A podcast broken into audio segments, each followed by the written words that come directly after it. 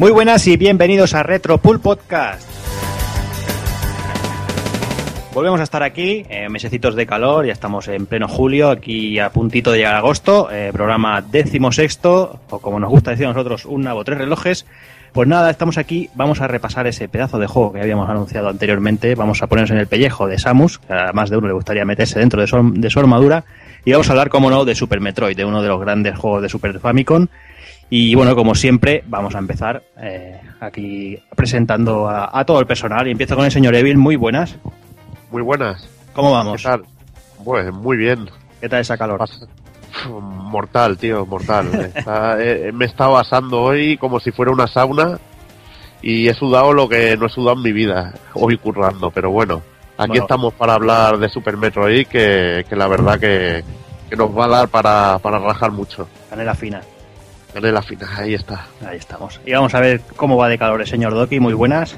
Uf, pues terrible, esto está siendo terrible, pero bueno, por lo menos hemos sobrepasado un poco, sobrellevado un poquito la, la semana dándole caña a Super Metroid a todas horas, pero aquí un calor que yo por un momento que pensaba que estábamos en No Fire, totalmente.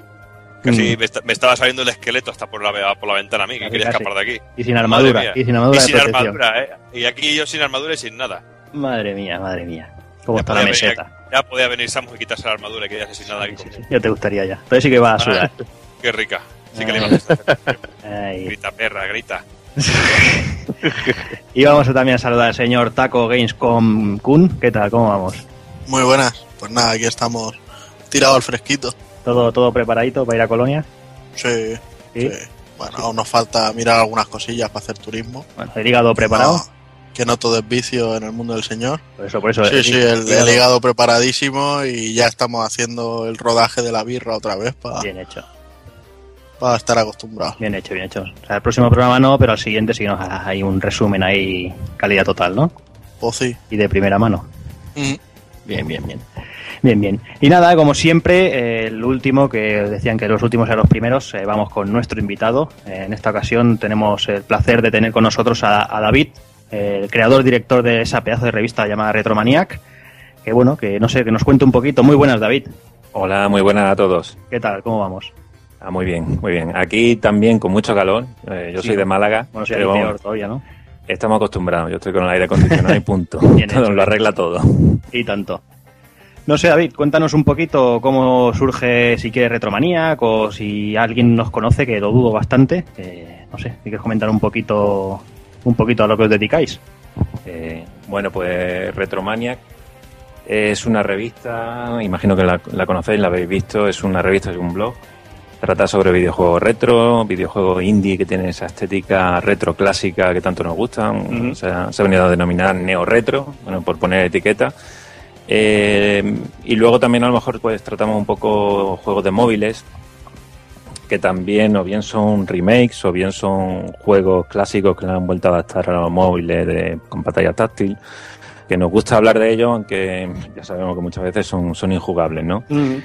eh, el blog nació primero en verano de 2010 como soporte para, para, la revista, para una revista en PDF de difusión gratuita que pretendía ser una especie de retro gamer a, a lo español, cuando uh -huh. en aquel momento todavía no existía la edición española de retro gamer. Y bueno, luego poco a poco a base de, yo qué sé, de, pues, de experimentar, de intentar mejorar, de escuchar lo que, se, lo que querían, pues creo que hemos crecido que se nos conoce, que somos una especie de, de referente dentro de, de la comunidad eh, retro, eh, en español, claro. Uh -huh. Y bueno, hasta que hace un año pues conseguimos lanzar la, el último o el penúltimo número de la revista en, en papel, uh -huh. gracias a una campaña de crowdfunding en, en, Lanzanos y que, en fin, ha sido un poco, creo, el, el tope al que, al que hemos llegado. Uh -huh. ¿Tenéis más, bueno, tenéis previsto seguir haciendo en crowdfunding números o bueno, eso es algo que estamos decidiendo, ¿no? Eh, el, sí, el último, el último número, el número 7, salió también con, con crowdfunding, uh -huh. pero costó bastante más sacarlo. También imaginamos, perdimos un poco el tirón, ¿no? De, de, ah, de la primera vez que salía en papel y luego, claro, luego también, pues, la crisis que aprieta a todo el mundo, eh, te lo piensas cuando te tienes que gastar 15 euros en una revista En fin, son muchas cosas. Y para este último número, que además lo estoy precisamente terminando, lo estoy dando los últimos retoques, pues ya veremos, ya veremos. No hay mucha alternativa al crowdfunding para intentar recopilar todo el dinero necesario, ¿no? Para, para imprimir un, bicho como, como, como esta revista. Claro, claro. Pero bueno, eh, tantearemos otra, otras formas de, de intentar recopilar el dinero y si no es así, pues tendremos que tirarnos de nuevo por, un crowdfunding. Bueno, hombre, yo creo que, es una buena idea. Lo que pasa es que lo que tú dices, ¿no? Se hace complicada la cosa y, bueno, es difícil. Y yo, yo a título personal, eh, debo decir que, que Retromaniac, eh, los, lo que son los contenidos están muy bien, pero me quito el sombrero con vuestra maquetación, ¿eh? O sea, no sé si eres tú el que la hace o, o un compañero tuyo, no, no me he fijado, pero me, me quito el sombrero, ¿eh? Sí, bueno, pues en primer lugar, muchas gracias. Y sí, eh, la maquetación y el diseño es cosa mía. Que se nota, de hecho, una faena ahí y sobre todo lo que siempre se nota en una maquetación es el buen gusto y, la verdad es que no, no es por pelote ni nada, pero la verdad es que a mí personalmente me, me gusta mucho. pues me alegro y la, la intención, ¿no? Que, que guste a gente como vosotros y, que funcione, ¿no? Eh, en realidad es un, está inspirada, la maquetación está inspirada en, en Retro Gamer o en otras revistas como Game, Games TM. Eh, pero también tiene un poco de revistas de los años 80 y 90, de hobby consola, superjuegos, etcétera, o Min Machines eh, inglesa, ¿no? Es un poco un, mix de todo eso y llevarlo a la actualidad. Es lo que se intenta plasmar en, en, en la maqueta de Retromaniac, ¿no? Que ha ido evolucionando también, ¿eh? Si coge el número cero, veréis que no es igual que, el número 6. Ha habido ahí un pequeño cambio. Pero bueno, eh, que me alegro que os guste la intención y aunque siempre estamos un poco a, o nos encanta recibir crítica y sugerencias de todo tipo. ¿eh? Estamos abiertos a cualquier, cualquier sugerencia que tengáis. No, no, ya te digo, en principio, ya te digo, yo lo, para mí la, la, revista es bastante redonda y la verdad es que es, que es eso, que, que, que, es una pena que hoy en día el tema del papel sea tan complicado, pero, pero yo creo que, bueno, que merece la pena. Que si volvéis a hacer algo de crowdfunding, que contéis con nuestra ayuda, con nuestro apoyo, con lo que podamos hacer desde aquí, que, bueno, que intentaremos difundirlo. Pues estupendo, muchísimas gracias. ¿eh? Y no sé si, si quieres añadir alguna cosilla más. Si no, eh, bueno, eh, recordar siempre que tenemos aquí una serie de colaboradores y redactores que están a mi lado, ¿no? Que sin ellos sería imposible rellenar esas 200 páginas que han tenido los dos últimos números de la revista. Eh, aparte de eso, pues nada, muchas gracias a todos los que nos apoyan, sean comprando o no comprando la, la, versión en, papel. Eso no nos reporta a nosotros ningún beneficio, simplemente recogemos el dinero necesario para producirla. Pero es verdad que si no fuera por todo este apoyo, ni siquiera nosotros mismos podríamos tener nuestro ejemplar impreso. Claro. O sea que uno por lo otro. complica la cosa. Exacto. Así que nada, gracias, gracias a todos porque os guste la revista y que la sigáis. Perfecto, pues nada, pues yo creo que hechas las presentaciones, eh, nos hemos extendido un poquito más de lo normal, pero bueno, creo que merecía mucho la pena. Vamos a ir, vamos a ir con el resumen y ya vamos a empezar en faena.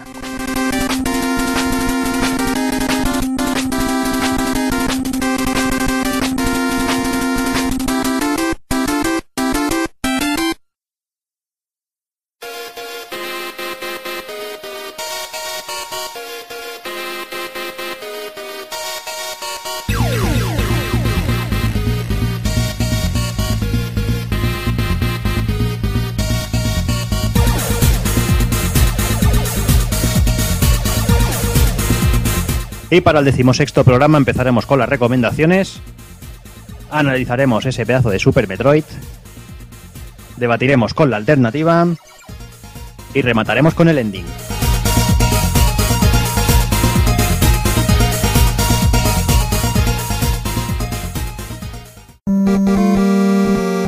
pulpofrito.com Me gusta.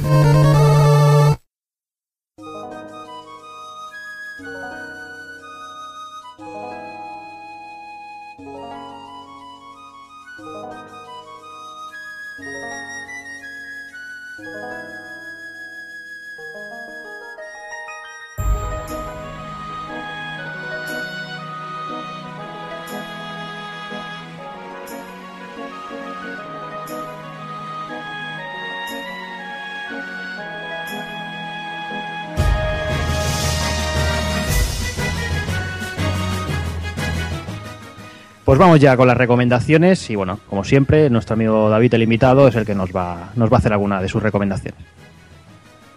Eh, bueno, yo no sé si será para variar o no, pero a mí me gustaría ya que en nuestra revista en Retromania tratamos también juegos, sobre todo indie, independientes, que, que tienen o que se fijan en las raíces los clásicos. Me gustaría volver a recordar un matamarciano eh, indie gratuito creado por Loco Malito, el Haidora, o Idora, como a lo mejor lo, lo- lo podréis conocer algunos, ¿no? Loco Malito está a punto de sacar eh, su último juego, eh, eh, seguramente el próximo 31. Eh, es también un shooter, es mucho más simple que este Haidora, pero yo he podido probarlo y seguro que, que os gustará, es como si fuera un arcade del 80. Pero bueno, vamos a- al Haidora. Haidora es un un, un shooter, un Shumps de, mecánica de desarrollo horizontal que se inspira mucho en juegos muy clásicos como el R-Type o el, propio Gradius de, de Konami. Realmente no calca ninguno de los dos sistemas, eh, se inspira, simplemente se basa. Haidora tiene su propia personalidad. Yo lo resumo en una, en una frase muy simple, es un pedazo de juego. O sea, eh, terminártelo la primera vez que juegas puede ser imposible. La segunda también. La tercera, yo no lo sé, ya depende de, tu habilidad. Pero está súper medido. Es un juego con un diseño y una, y una inspiración mm, tremenda. Podría pasar por un título comercial de, los años 90 perfectamente. Eh, los gráficos, pues son los típicos de Locomalito, son, están hechos a base de, de sprites. Eh, están pixelados, la música es de Grizo, el 87, que suele ser el, bueno, el compositor de todos sus su juegos, es también malagueño y es un tipo estupendo. Y acompaña perfectamente la acción. Se controla muy bien, eh, está realizado bajo con Game Maker, porque lo como malito realmente no es programador, pero debe ser uno de los que más partido le ha sacado al programa de Yoyo. Y en fin, yo se lo recomiendo a cualquiera que, que le gusten los matamarcianos, quiera recuperar un género que se está perdiendo poco a poco por culpa de los bullet gel esto de las narices japoneses, pues que pille Haidora, le eche unas cuantas horas con un poco de paciencia, si tiene un mando, un control pad mejor que mejor, eh, y que disfrute, que disfrute como un enano, porque esto es un juego de los de antes. Y esa, es mi recomendación. Muy bien. Eh, recordar al que no lo sepa, que no creo, que bueno, que Loco Malito es el creador de Maldita Castilla, que ya recomendamos en su momento, en su día por aquí. Y bueno, que eso, que seguramente viendo la calidad de uno, el otro te- seguramente que, le gustará a los que a la gran mayoría de gente que le guste el tema de retro. Y bueno, eh, no quería cerrar la sección sin antes enmarronar aquí al personal, que ya sabéis que a mí de vez en cuando me gusta hacerlo. Y en esta ocasión, el pasado 15 de julio, se celebraba, como todos sabréis, ya el 30 aniversario de, del nacimiento de, de Famicom, de la Nintendo Entertainment System. Eh, quizá la, la- la consola, la primera consola que hizo una verdadera revolución ¿no? en esto de- del tema de, las- de los videojuegos caseros. Y creo que, bueno, que ya que estamos en las recomendaciones y que somos unos cuantos y estamos en veranito, yo creo que, que, que voy a enmarronar aquí a uno a uno y le voy a decir que nos haga una recomendación de un juego de catálogo de, de Famicom. Y como sé que el que lo va a tener más fresco es señor Doki, voy a hacer que, que empiece él. Bueno, hostia, pues esto sí que es una pillada por todo de sorpresa, ¿eh? Pero ¿Qué sí me, parece? sí me gusta. Pues muy bien. Pues mira, yo siempre que pienso en la NES y siempre, siempre me acuerdo de un juego que se llamaba Low Geman, que me volvía loco, que me encanta. He hablado muchas veces de él porque es de esos juegos que me gustan muchísimo. Y era un juego, aparte de ya era frenético, sobre todo por la dificultad, ya que en aquella época era muy clásico ese tipo de, de juegos con ese- esa complejidad. Luego a, ni- a nivel argumental me parecía muy interesante todo el rollo de los mechas, el poder montarte en diferentes vehículos, el tener un arma que congelaba a los enemigos y podías utilizarles para saltar sobre ellos y, y llegar a zonas más altas. No sé, era una propuesta muy novedosa en el catálogo de otros juegos así de acción, un poquito de plataformas y de acción. Pues era una opción bastante diferente y todo hay que decirlo. A mí me ganó porque lo alquilé en mi pueblo por la caja, porque me gustó mucho. Era una caja muy diferente al resto de los juegos de NES, porque era así como todo muy amarillento y unos pies eh, así que salían como salían por los aires. Y bueno, me pareció muy, muy novedoso y muy, y muy diferente la propuesta, y con saltos enormes, porque tenías el poder de poder controlar la gravedad, ese tipo de cosas. Y no sé, tenía todo lo que a un chaval de aquella época nos podía volver locos, es decir, mechas, eh, rayos láser y, y- y un, mon- y un montón de acción por todos lados. Y gráficamente luego el juego era una auténtica, una auténtica delicia para la NES. Muy bien, pues apuntado ahí para el que no lo haya visto, que, que lo pruebe. Vamos ahora con, con, con, con Evil, va. Bueno, a mí un poquillo chungo, tampoco soy uno de los máximos conocedores así de la Famicom, pero bueno, seguramente también me decantaría con un título como Double Dragon 2, que es brutal, pero me voy a ir por uno que, que le tengo mucho cariño. Me encanta la portada, que es la leche, que es el Blue Shadow de, de Oh. Natsume, que es un rollete Ninja Gaiden y, y es bestial, tío. A mí me encanta. Un colorido brutal, acción genial, el control igual y, y es una recomendación que hago. Un juego igual que cualquier Mega Man. Hay infinidad de juegos en, en Famicom buenísimos, la Mm, verdad. Ese juego es tremendo, tremendo. Vamos, que eso, sí, sí. brutal. Es muy grande, sí, sí. Ahora vamos con Taco Kun. Pues yo la verdad es que lo tengo muy fácil, porque bueno, ya sabéis que en esta generación yo soy de esos que han estado diciendo Demon Souls es fácil y Dark Souls es fácil. Así que lo único que os puedo decir es que juguéis al Battletoads, que es un, Oh, detec- oh. un detector de maricones, y, y ahí se, se ve rápidamente lo que es un, un jugador de verdad y un nenaza de estos de ¡ay, qué difícil! Y ahí se deja jugar hasta que llegas a la fase de las motos, que es totalmente aleatoria, la hija de puta de ella. y que es un come vidas que no veas. Y luego cualquiera eche huevos por volver a jugar otra vez desde el principio hasta llegar ahí. Y además lo, lo jodido es que es un juego de esos que es puto, pero que es puto en el sentido de que te matan, muerdes el mando y dices, lo voy a volver a intentar. Te Sí, vuelven sí, a matar, vuelves a morder el mando, lo vuelves a intentar, vas al Carrefour, te compras otro mando, lo vuelves a intentar y así sucesivamente. Genial, pues nada, un juego perfecto también. Y no sé, no sé si, si enmarronar a David también, no creo que sea muy, muy complicado, ¿no, David? ¿Tú qué me dices? Ah, Castlevania 3, me gusta mucho. Es, es como una vuelta al primer Castlevania, al Vampire Killer de MSX, que lo que pasa es que es más complicado, ¿no? Como más complicado, como más extenso, un mapeado más, más grande. Y la verdad es que ese juego me encanta. O sea, es, es una flipada. También es que me gusta mucho ese, ese tipo de gráficos de Konami que le sacaba partido al hardware, a lo que había del hardware de la NES como nadie. a- no sé, eh, el conjunto, el global, eh, me encanta el, el Castlevania 3 o, o el, o el 1, ¿no? En 3 o Ujú. 2. Así que cualquiera me vale. Perfecto. Sí, cuando Konami hacía cosas como había que hacerlas. Eso es. Cuando Konami era Konami, ya está, déjalo ahí. Exacto, sí, ya está. No hay, que, no hay que decir nada más. Pues nada, yo la verdad es que también yo lo tengo bastante complicadillo de decidirme. Eh, tenemos ahí grandes joyas, que bueno, que las típicas, los Super Mario 3, tenemos por ahí los Ninja Gaiden y todo eso. Pero yo voy a decantarme por un juego que, que me habré pasado unas cuantas veces. Y no, no Evil, no es Mega Man 2 como tú, como Ay, tú intentas adelantar por chat. Me voy a decantar en esta ocasión por The Battle of Olympus Oh, que es un juego que, que me volvía loco, que me lo hubo una temporada que me lo pasaba una vez al año.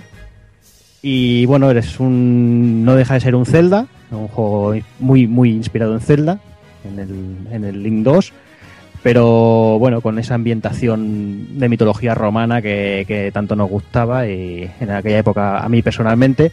Y creo que es un juego que merece mucho la pena y es muy muy divertido, es, es larguito, tiene sus complicaciones y la verdad es que, que creo que merece la pena. Y bueno, yo creo que, que vamos ahí ya por Super Metroid. No hemos querido hacer aquí tampoco un homenaje muy extenso porque esto merecería un programa para la NES solo y no creo que, que en este momento estemos ahora para, para prepararlo. Pero bueno, dos. yo creo que, que algún día caerá algún... bueno, como vamos haciendo formatos por ahí, algún día, algún día haremos alguna locura. Pero bueno, vamos, vamos señores, vamos con Super Metroid.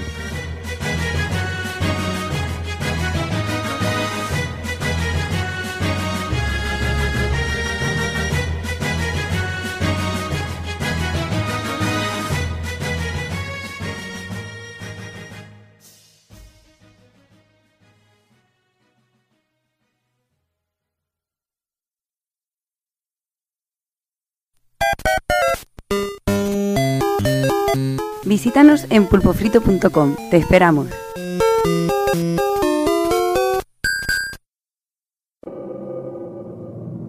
The last Metroid is in captivity. The galaxy is at peace.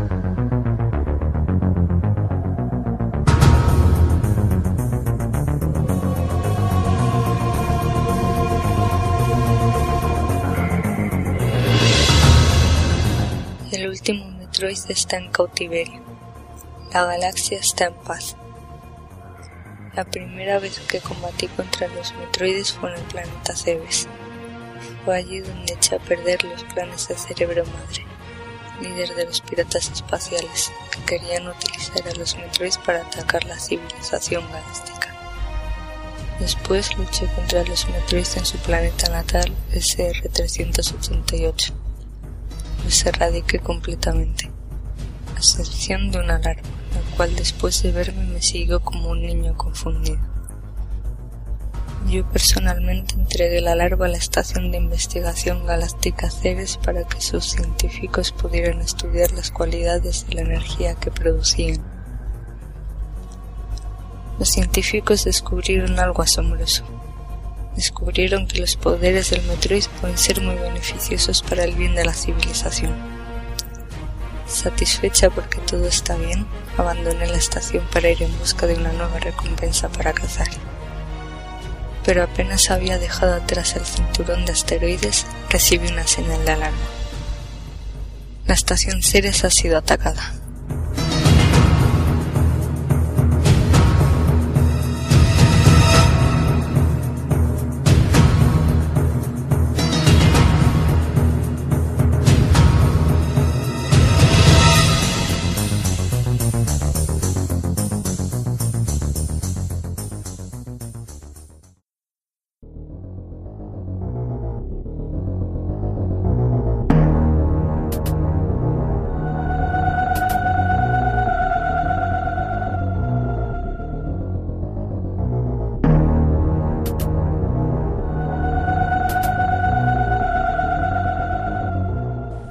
A mediados de la década de los 80 y tras triunfar con juegos como Super Mario y The Legend of Zelda, eh, Nintendo se encontraba en una encrucijada eh, que querían otra, arrancar otra saga más y decidieron eh, coger las plataformas de, de Super Mario, coger la aventura de, de Zelda y mezclarlo todo, ¿no? Juntarlo todo y a ver, a ver qué surgía de ahí. Qué tiempos, ¿eh? Cuando aún querían hacer cosas que no fueran Mario. Sí, ¿qué te parece? eh? Fua. Joder, nada. ya está la troleada. Sí, sí, no. ha- tardado re- en- Ha tardado- Tiempo ha récord tardado esta unos vez. tío. Minuto uno en trolear a Nintendo. Logro superado. Y nada, de, de esta, de esta idea loca y de estas pruebas que se empezaron a hacer, de aquí nacía la saga Metroid. eh, un juego que fue co-desarrollado por el equipo RD1 de y Intelligent System, ambos de, de Nintendo. Y arrancando así la saga el 6 de agosto del 86 en Japón en formato de Famicom Disc. En palabras del propio director Sakamoto, el concepto de la saga Metroid está sobre todo inspirada claramente en la película Aliens el octavo pasajeros, todo lo que es eh, el tema de espacio y, la soledad del espacio y todo eso está claramente enfocado. Y la personalidad de- del, personaje, valga la redundancia, de, Samus, está también basada en la, en la personalidad del- de la teniente Ripley de Alien. Eh, todo y con eso, eh, también comentado por el director, eh, realmente la apariencia de nuestra heroína está inspirada en Kim Basinger, en el papel de, la película de, The Gateway y la, el- la película, que no, no entiendo yo muy bien esto, pero la película de Mi novia es una extraterrestre. Supongo que, que a Sakamoto le ponía, le ponía palote Kim Basinger y dijo, oye, pues, pues ¿por qué no? Una cosilla curiosa es que, que todo estando basada con Kim Basinger, eh, no se le ve el lunar famoso de, la actriz hasta, hasta Metroid Other M. En, ningún juego se, se aprecia que, que tenga el, lunar. Ya saltamos a 1991 y en este momento se, se publica lo que, lo que sería la secuela, Metroid 2, eh, de Return of, Samus para, para Game Boy. Y esta como novedad traía lo que era la- el sistema de puntos de guardado. Y después también como dato curioso destacar que el juego salió primero en Estados Unidos y no fue hasta un año después que nos vería la luz en el mercado japonés. Y bueno, ya en el 1994 aparecía el juego que, bueno, que nos ocupa hoy, Metroid, Metroid 3, tal como se puede leer al inicio de la intro del juego, eh, una cosita extraña también, o como podemos ver en el título del juego, como todo el mundo lo conoce como Super Metroid. El juego dirigido nuevamente por el señor Yoshio Sakamoto y producido por Makoto Kano y con el gran Gunpei Yokoi como, como manager general. Así a grandes rasgos, eh, como primeros detallitos de- del juego, eh, podemos deciros, por ejemplo, que el desarrollo estuvo compuesto por un equipo de 15 personas y se realizó el juego en 18 meses. O sea, 15 personas, estamos hablando que el último que era el Uncharted, que eran, no, el Resident Evil 6, ¿no? Que eran 600 personas trabajando. Casi nada. Sí, Sí, y, dando cuenta que, que- que en esta época todo era muchísimo más artesanal que no a día de hoy. Eso es lo, lo curioso. Sí, sí, sí, totalmente. Como otro detalle curioso, eh, el cartucho eh, de 24 megas, Evil, un pedazo de cartucho de 24 megas que además durante bastante tiempo fue uno de los cartuchos más grandes de, de Super Nintendo. Pues sí, incluso más, yo creo que era, ya habría salido seguramente Street Fighter 2 Turbo, que tenía 20 megas. Y mm, sí, durante un tiempo, pues los cartuchos de 24 megas era lo más Lo más grande que, que hubo, hasta que salieron ya salieron los de 32. ujú. Y luego ya se superaría esa cifra, pero bastante bastante bestia en el momento. Muy Ujú. Y bestia. cómo, y cómo flipaban y presumían las compañías con sus juegos. De la mía la tiene más grande que tiene 32 megas. Sí, pero eso te 16. salía... Te venía un cartucho de Neo Geo y devoraba esto. o sea Claro, Eso ya, era- era- eso ya jugaba en otra liga ya. ya te digo. Y bueno, y como novedades así también, pues nada, se añadía el famoso mapeado y bueno, también la opción de activar y desactivar las mejoras, por, por poner unos ejemplos rápidos, pero bueno, también venían muchísimas más novedades y que bueno, que durante el programa de hoy las iremos desgranando poquito a poco. Sí, porque el tema del mapa era sobre todo, yo tengo mu- muchos recuerdos del primer Metroid que era muy frustrante eh, no tener un mapa para guiarse. Yo recuerdo de jugarlo siendo ñajo eh, eh, con un cuaderno en cuadrículas y más o menos dibujando por dónde iba y por dónde no iba, porque luego también teníamos el handicap ese de que no teníamos un punto de guardado. O sea que eran todo complicaciones el primer Metroid. Ah, pero era también tenía su gracia. Hombre, claro que tenía, tenía su gracia, era Parte aquella... mola también. Ahí, ahí. Y bueno, eh, como bien has ha- hablado Cero, eh, eh, quien estaba detrás de todo esto era el señor Gunpei Yokoi y vamos a intentar rendirle un poco de, homenaje hablando sobre él. Decir que comenzó a trabajar en Nintendo en 1965 tras graduarse en electrónica y trabajaba como ingeniero de mantenimiento en la parte de fabricación de o en la fábrica de cartas de Hanafuda, un juego de naipes japonés con arbolicos y cosas de estas.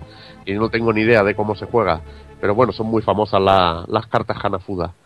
Eh, en 1970, el presidente de Nintendo, Hiroshi Yamauchi, visitó la factoría de naipes Hanafuda en la que trabajaba Yokoi y le llamó la atención un juguete que había desarrollado Gunpei Yokoi, que era una especie de brazo que alargabas, el típico brazo este que va articulado para alargar para alcanzarte una cervecica y una cosa de estas, ¿no?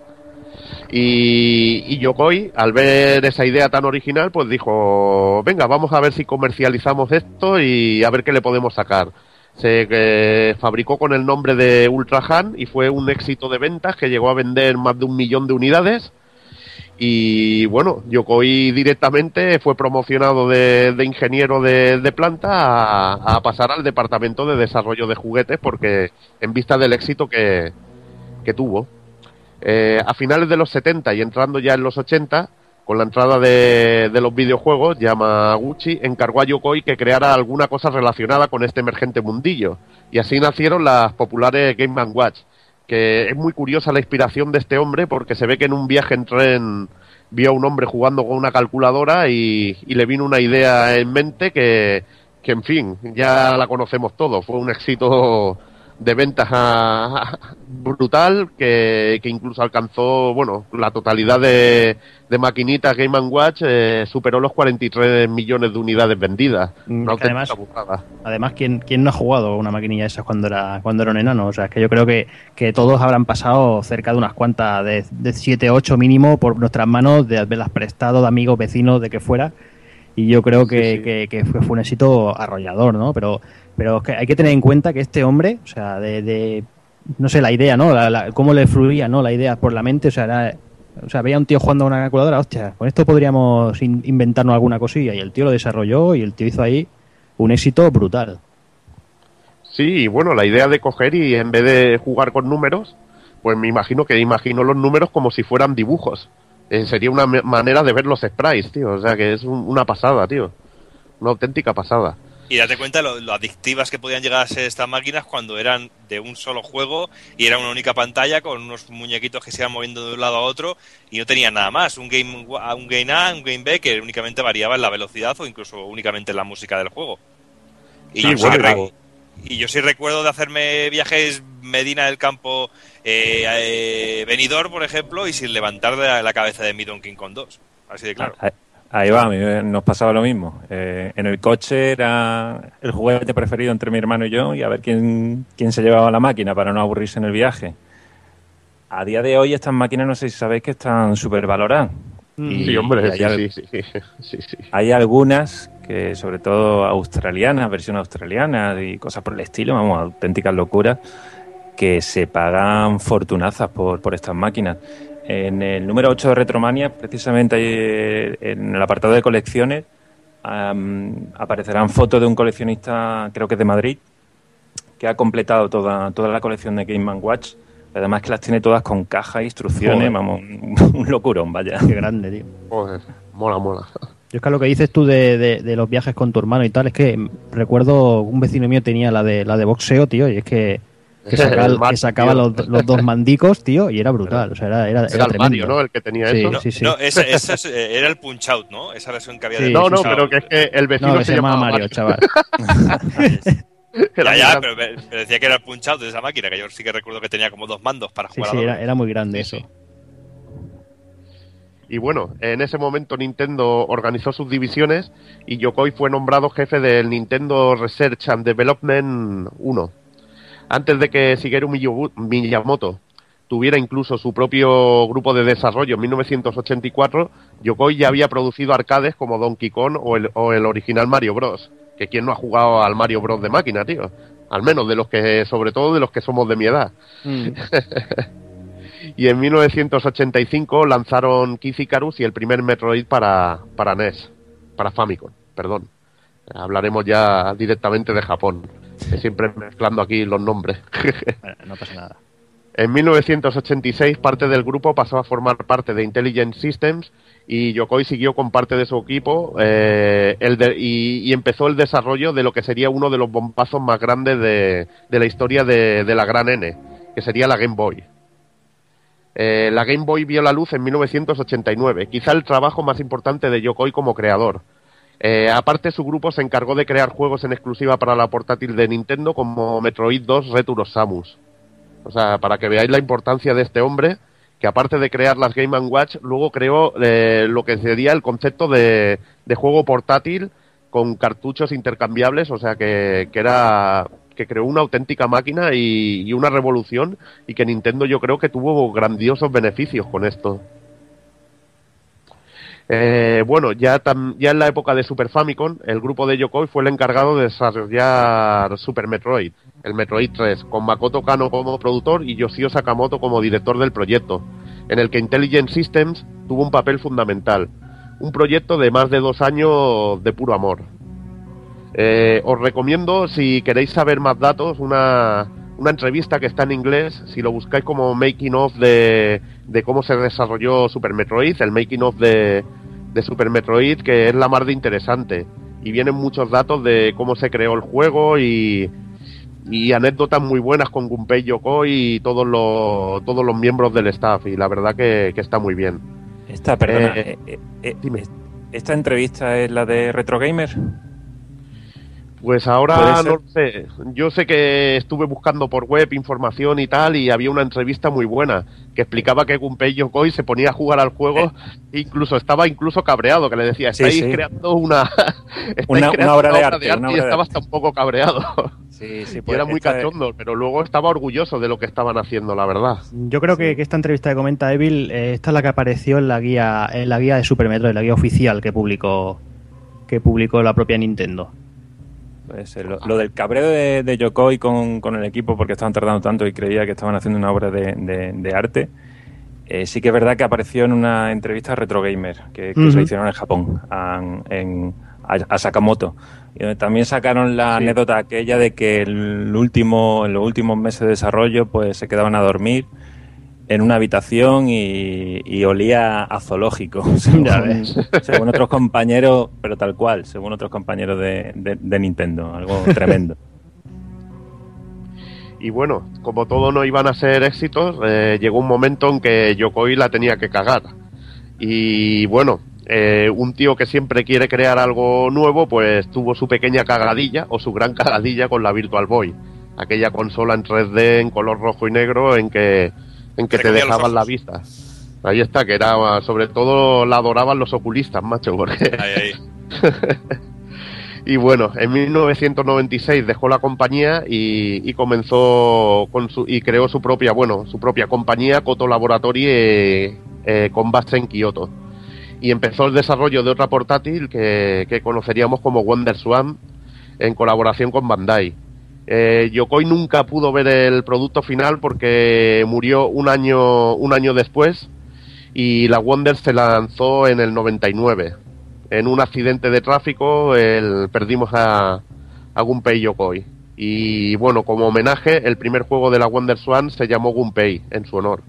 Mm, También eh, eh, lo del tema de la muerte fue bastante, bastante duro, porque no sé si sabéis, eh, tuvieron un pequeño accidente en la autopista, eh, no, fue, sí. no fue nada, salió, salió ileso, y Gunpei bajó del coche para, para ir a, a socorrer al resto de, de personas que habían, se habían accidentado, y por culpa de eso fue atropellado después y, y, bueno, y llegó al hospital ya muerto. Mm, Una lástima, una lástima. Y bueno, como hemos explicado, la importancia de Yokoi es muy grande y, y recibió a título póstumo el Lifetime Achievement Award de la Game Developers Choice Awards de, de 2003. Los propios compañeros reconocieron su labor. Y considerado también uno de los de los 10 creadores o más influyentes en el, en el mundo de los videojuegos. Y volviendo ya al tema de Super Metroid, eh, bueno, empezaremos con haciendo una pequeña biografía del personaje de Samus Aran. Eh, el tema está en, bueno, en conocer un poquito al personaje y ponerse un poquito en antecedentes el, el por qué llegaría a ser el- la caza recompensas que llegaba. Samus Aran era una niña que nacía en la colonia terrestre K2L y allí vivía con sus padres Rodney y Virginia. Cuando Samus llega a la edad de tres añitos, eh, los Chozo, lo que era una raza alienígena superior con una tecnología muy avanzada, visitaban la colonia para intentar conseguir afloraltite, que es una especie de mineral cristalino que se, se usa en, ese momento como, combustible para las naves espaciales. Y bueno, para la cual también podían ser, podían ser como siempre, usado como, como explosivo, ¿no? Siempre tiene la parte positiva y la parte negativa. Durante todo este tiempo, eh, un anciano chozo llamado Olbert se fijó en Samus y, ambos empezaron a tener una, amistad y bueno, y, y esta incluso llegó a empezar a, llamarle abuelo. Un tiempo más tarde, los piratas espaciales liderados por Ridley eh, llegaban a la colonia para invadirla. Durante ese momento, Samus tiene un primer contacto con Ridley y le pregunta si pueden ser amigos, ahí con esa inocencia de niña. Y Ridley, tras, tras esto, y se siente humillado delante de su tropa, intenta asesinar a Samus, eh, cosa que no consigue porque su madre se, interpone entre medio de ellos y dando su vida a cambio de, la de Samus. Mientras tanto, en, otro, en otra zona, el padre de Samus está emprendiendo una misión, una misión suicida que, la, que, bueno, que le llevará a intentar hacer explotar la nave de los piratas sacrificando su vida para ello. Tras todo esto, eh, Samus queda, queda como única superviviente del devastador ataque de los piratas espaciales y los chozos, eh, bueno, conocido, que conocí hace tiempo, llegaron, llegaron para, para intentar rescatarlos y, se la llevaron a ella para, bueno, para llevar a una, a una zona segura. Olbir decide llevarla a Samus a su planeta Cebes y allí la cría como, un, como si fuera una chozo más. Una vez allí, eh, se le transfiere sangre de los propios chozo y se le entrega lo que sería la Power Suite, lo que, bueno, como todos sabéis, una armadura realizada íntegramente con tecnología chozo, de, bueno, comentábamos antes, una tecnología muy, muy avanzada. Samus, ya como parte de- del ejército choso, pasa, pasa la vida entrenando y ya a los 14 años ya supera todo lo que son las limitaciones humanas y al poco tiempo decide unirse a la, Federación Intergaláctica. Durante un tiempo, Samus pasa a formar parte de lo que era el cuerpo de policía federal, pero un día, sin, sin motivo aparente, desaparece sin dejar ningún rastro. Ya años más tarde vuelve, vuelve a aparecer, convertida ya en la caza recompensas reconocida, y que al parecer todo ese tiempo había estado aplicando sus conocimientos y su destreza en- para capturar y eliminar a, los piratas del, de- a los piratas espaciales. Tras su regreso, eh, tanto la Federación como la policía eh, corría la, leyenda de que Samus se había convertido en un cyborg y que bueno que ya poco quedaba de, de la muchacha, ¿no? Aquellas que, que todos llegaron a conocer. Y ahí, bueno, y básicamente aquí es donde empieza a crecer lo que es la leyenda de Samus Aran y bueno, ahora vamos a hacer un pequeño hincapié en la, en la cronología de toda la saga Metroid para que bueno, para, para ir haciendo un poquito la idea de, de todo, el, de todo el universo Metroid. Bueno, pues el, el primer año, diga- digamos que sería en el que comienza la historia del cosmos. Luego tendríamos eh, un año incierto, lo llamaremos XXX, que es en el que los chotos estos eh, colonizan Tallon Cuarto. Que Los huelen a chotos. choto estos aliens, tío, son, son así. Luego ya en el año 2003 pues se crea la Federación Intergaláctica en la que después estuvo Samus. En el 2055 es cuando nace la, la pequeñita Samus Aran. Luego ya más adelante, en 2058, es cuando pasa toda la historia esta que se queda huérfana y es adoptada por los chotos. Que- Joder. Y luego, bueno, en el año 2071 es cuando Samus abandona Cebes y se, se une a la Federación Intergaláctica. Y luego ya por fin, en el año 2075, es donde se encuadraría el primer Metroid de la saga, el Metroid de la Famicom, que salió en 1986. Y que bueno, es la primera entrega de, entrega de, de la saga en la que tenemos como protagonista a Samus Aran que ya está convertida en una afamada cazarrecompensas y bueno, como ya sabemos todos, pues viaja al planeta Cebes para enfrentarse a los piratas espaciales y allí pues evitar que usen a los Metroids para, para dominar la galaxia. Y bueno, al final pues tiene los enfrentamientos con Ridley, con con, y con el cabrón de, de Mother Brain. Luego ya en el año 2075 es cuando tendríamos el Metroid Zero Mission, que salió para Game Boy Advance en el 2004. Y bueno, la acción transcurre inmediatamente después del, del final del primer Metroid. Y nada, la nave de Samus es atacada por los piratas espaciales y ella es despojada de su traje. Y bueno, tras esto pues se ve obligada a infiltrarse en la nave madre de los piratas y recuperarlo todo. Y así descubrir también cómo salir del planeta con vida. Y bueno, luego ya tenemos por ejemplo en el 2076 el Metroid Prime, que salió para Nintendo GameCube en el 2002. Y aquí, pues, eh, recordemos que es un FPS. Y bueno, y aquí Samus recibe una señal de desastre proveniente del planeta Talon 4. Y bueno, como sabe que los espaciales, los piratas espaciales están detrás de esa alerta, pues decide acudir. Y bueno, una vez allí, Samus se da cuenta que en el planeta están los piratas, están experimentando una sustancia radiactiva llamada Faison. Y bueno, asimismo también descubre que los Chozo, esta vez ya lo diré bien, también se habían asentado en el planeta tiempo atrás y que la alerta se lanzó por culpa de un, de un impacto de un meteorito que hizo que el Faison se expandiera por el planeta. Luego ya eh, saltaríamos al mismo año 2076, que fue un año movidito para, para Samus. Esta vez con Metroid Prime Hunters de Nintendo DS. Este no sé si era FPS o era aborto o qué era, porque no sé, no sé muy bien, pero bueno. Y nada, la Federación Galáctica aquí recibía un mensaje en el que se les informaba que en el sector alímbico de la galaxia Tetra se había descubierto el llamado poder máximo. Al enterarse de esto, siete cazarrecompensas, incluida Samus, deciden ir para hacerse con él. Y una vez allí se dan cuenta que es una llamada falsa emitida por Gorea, una criatura maligna encerrada en una dimensión paralela y. Bueno. Godorrea. Nada, luego ya en el 2077 tenemos el Metroid Prime 2, el Ecos, que también es para Nintendo GameCube, lanzado en el 2004. Y bueno, en esta ocasión, pues Samus viaja al planeta Éter a investigar la desaparición de un escuadrón de la Federación Galáctica, aunque al llegar allí se da cuenta de que todos han sido asesinados por extrañas criaturas. En un principio, pues el planeta estaba solamente habitado por una raza pacífica llamada los Luminarios, pero como ocurrió en Talon Cuarto, la caída de un meteorito en el planeta hace que se abriera una puerta a un mundo paralelo, de donde sale la raza de los oscuros y Samus se ve obligada a detenerlos para restaurar la paz en Éter. Durante la Sí. batalla, Samus... ¿Sí? No, sigue, sigue. No, es que quería comentar cuando acabaran los Metroid Prime, el primero, este segundo, que hay que destacar sobre todo la habilidad de, de Nintendo a la hora de pasar sus sagas a 3D. Que la verdad que la siguen, le siguen manteniendo su personalidad y, y era un juego increíble a nivel técnico. Sobre todo el Metroid Prime eh, sorprendió muchísimo por un juego que iba a 60 frames, que tenía un acabado gráfico impecable y que trasladaba la jugabilidad de, de 2D a 3D con bastante maestría, cosas que a veces no consiguen otras compañías. Simplemente dar ese apunte. Sí, pero era un FPS. Bueno, pero Y- muy bien hecho. Sí, Muy la bien. verdad es que sí. Y bueno, pues durante la batalla Samus se encuentra con que el Metroid Prime ha mutado y se ha convertido en la, en la Samus oscura.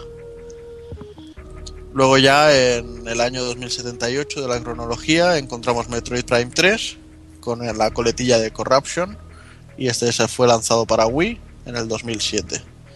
Este capítulo es el que cierra la saga Prime y es la secuela directa del antecesor. La historia comienza cuando una vez más la Federación Intergaláctica, que son muy originales los principios, pues se pone en contacto con Samus para que investigue el mal funcionamiento de la supercomputadora llamada Unidad Aurora. Una vez más, y junto a otros re- cazarrecompensas, pues Samus debe ir a investigar los planes de los piratas espaciales y al final descubren que son ellos los que están detrás de los meteoritos infectados con Phaeton. Y bueno, durante la reunión posterior, pues los cazarrecompensas son atacados por la Samus Oscura y quedando todos infectados. Y bueno, eh, Samus, tras sobrevivir y conseguir el nuevo traje PDP, pues se vuelve a infiltrar en el planeta pirata para descubrir, eh, para destruir el núcleo de una vez por todas y vencer así también a la, a la Samus Oscura. Luego ya en el año 2079 tenemos Metroid 2 de Return of Samus, que fue lanzado para Game Boy en el 91. Y bueno, este ya vuelve a un poco a la, la línea principal y que bueno, tras todo lo que ocurrió en la Federación Galáctica se llega a la conclusión de que los Metroid tienen un uso demasiado peligroso y deciden mandar a Samus al planeta SR388, que es el planeta de origen de los Metroid, y bueno, y quieren que ya los destruya a todos. Tras finalizar la misión, pues Samus se encuentra con un huevo, una larvita o lo que queráis ver de Metroid que eclosiona y de él sale la, pequeña larga, larva que lo reconoce como su propia madre y bueno, se la lleva con ella en la nave para que la Federación pueda investigarla. En el mismo año 2079 es cuando transcurre Super Metroid, lanzado en el 94, que es el juego que nos ocupará hoy, en el que Samus recibe una señal de desastres de los laboratorios espaciales Ceres, que es donde previamente había dejado la, la cría de Metroid. Samus llega justo en el momento en que Ridley roba la cría y destruye los laboratorios y decide volver una vez más a la base de los piratas en el planeta Cebes. Y así pues recuperar la larva y no dejar que los piratas puedan clonarla para luego usarla con sus fines, béli- fines bélicos. Y luego ya pues tenemos en el año 2080 el Metroid M, también lanzado para Wii en el 2010. Que bueno, tras la explosión del planeta Cebes, pues Samus sigue teniendo pesadillas con, con Mother Brain y la cría de Metroid. Y entonces una vez más recibe una llamada de auxilio. En esta ocasión, pues dicha llamada viene procedente de la nave Botella, que es una estación espacial abandonada donde debe encontrarse con un escuadrón de soldados de la Federación. Y así pues también debería de investigar los, los extraños acontecimientos que allí están pasando. Quizás el de los títulos más flojos de la saga.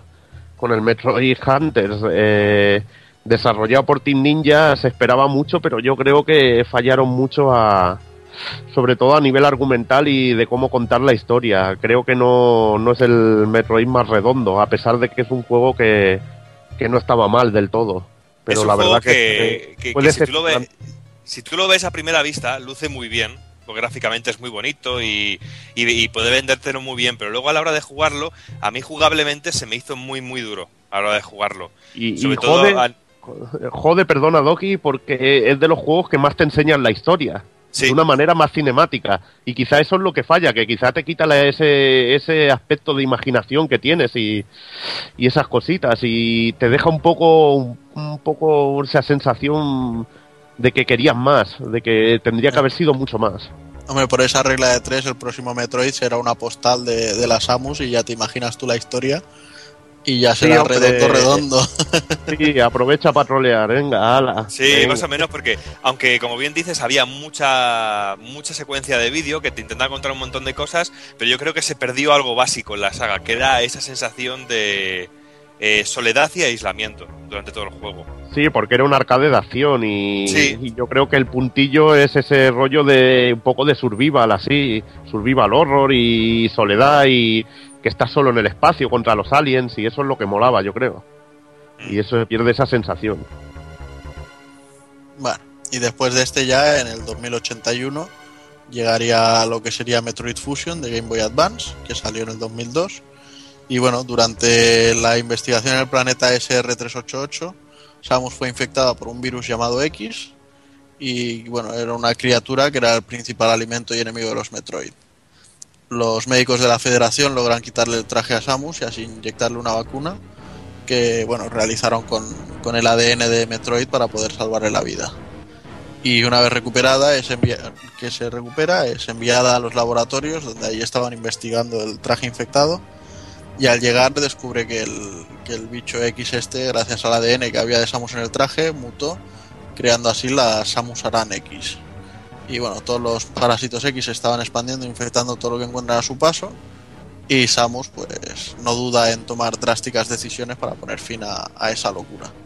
Este es un señor juegazo, quizás de en 2D pf, maravilloso, es maravilloso. Este es Pero- Ev- Evil, este es el que regalaron con la 3DS a los que les, la Sí. brincamos en comprarla al principio, sí le regalaron, ¿no? Sí, sí, sí, sí. sí. Yo, el problema que le veo yo a este juego, que también me encanta, por otra parte, es que te van indicando prácticamente todo el Eso siguiente sí, paso. eso, eso es la única pega para mí que tiene. Lo que pasa es que es, el juego es precioso a nivel Sí. mm, técnico. Gra- gráficamente está de es la genial. hostia. Está de la Eh, hostia. Está muy bien, pero fastidia un poco que te digan, ahora tienes que ir realmente aquí. Sí, ¿sabes? y por eso, por eso, por eso seguramente a más de uno nos gusta más el Super Metroid, que Sí, te deja esa libertad de, de buscar a tu bola. totalmente de acuerdo.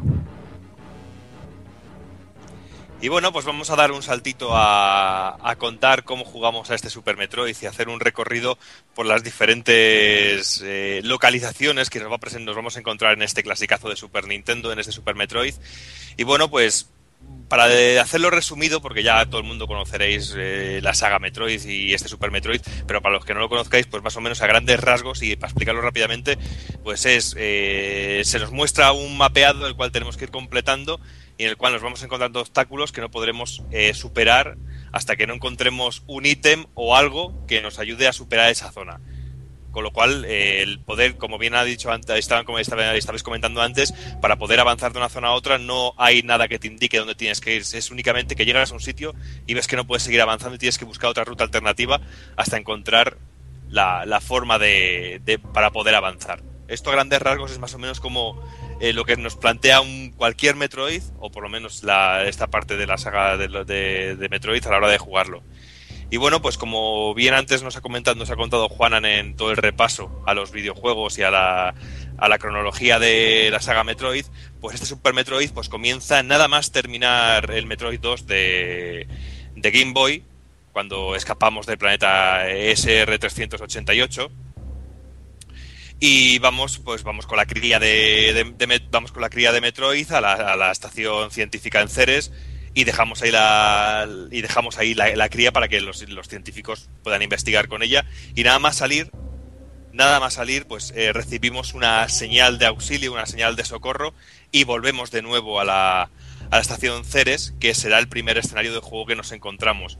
Que nos encontramos un laboratorio totalmente destruido, con los científicos muertos en el suelo, es donde ya nos vamos dando cuenta del carácter serio y adulto que tiene este Super Metroid. Eh, en un primer momento puede llamar mucho, aten- llamar mucho la atención encontrarse eh, algo tan crudo como a gente muerta por el suelo en este juego, en esa primera pantalla. Es, esa- es el primer golpe que te da el juego. Es a lo primero que te enfrenta. Y además que son cosas que no estábamos acostumbrados en aquellos momentos. Claro, es que ahora mismo estamos muy acostumbrados, tenemos el imaginario a ver muertes continuamente y nunca mejor dicho en la televisión, pones la televisión y ves muertes, eh, en cualquier videojuego hay violencia y muertes, pero en aquella época ver algo así era a mí me, resultó muy chocante, sobre todo en aquella época que veíamos los gráficos de Super Nintendo que era como la hostia. Decíamos, madre mía, lo que tengo aquí delante. Y bueno, pues esto ya va un poco metiéndonos un poquito en la ruina del, de todo este sentimiento de oscuridad y de soledad que va a tener continuamente el personaje. Y es que ya de primeras tenemos un enfrentamiento con el mismísimo Ridley, que, que es una es increíble ese momento, ese, no sé cómo recordaréis vosotros ese, ese primer combate, que es imposible que ganes, pero es imposible perder también, en el cual escapa eh, Ridley de nosotros eh, con la cría de, de, de Metroid, eh, ocupando toda la pantalla el sprite de- del enemigo. A mí me pareció increíble esto. Es genial. Es, Es, genial. es que es genial, dices, madre mía, qué pedazo de combate en un sitio, en un cubículo muy cerrado, con un pedazo de monstruo que ocupa toda la pantalla y que sale huyendo.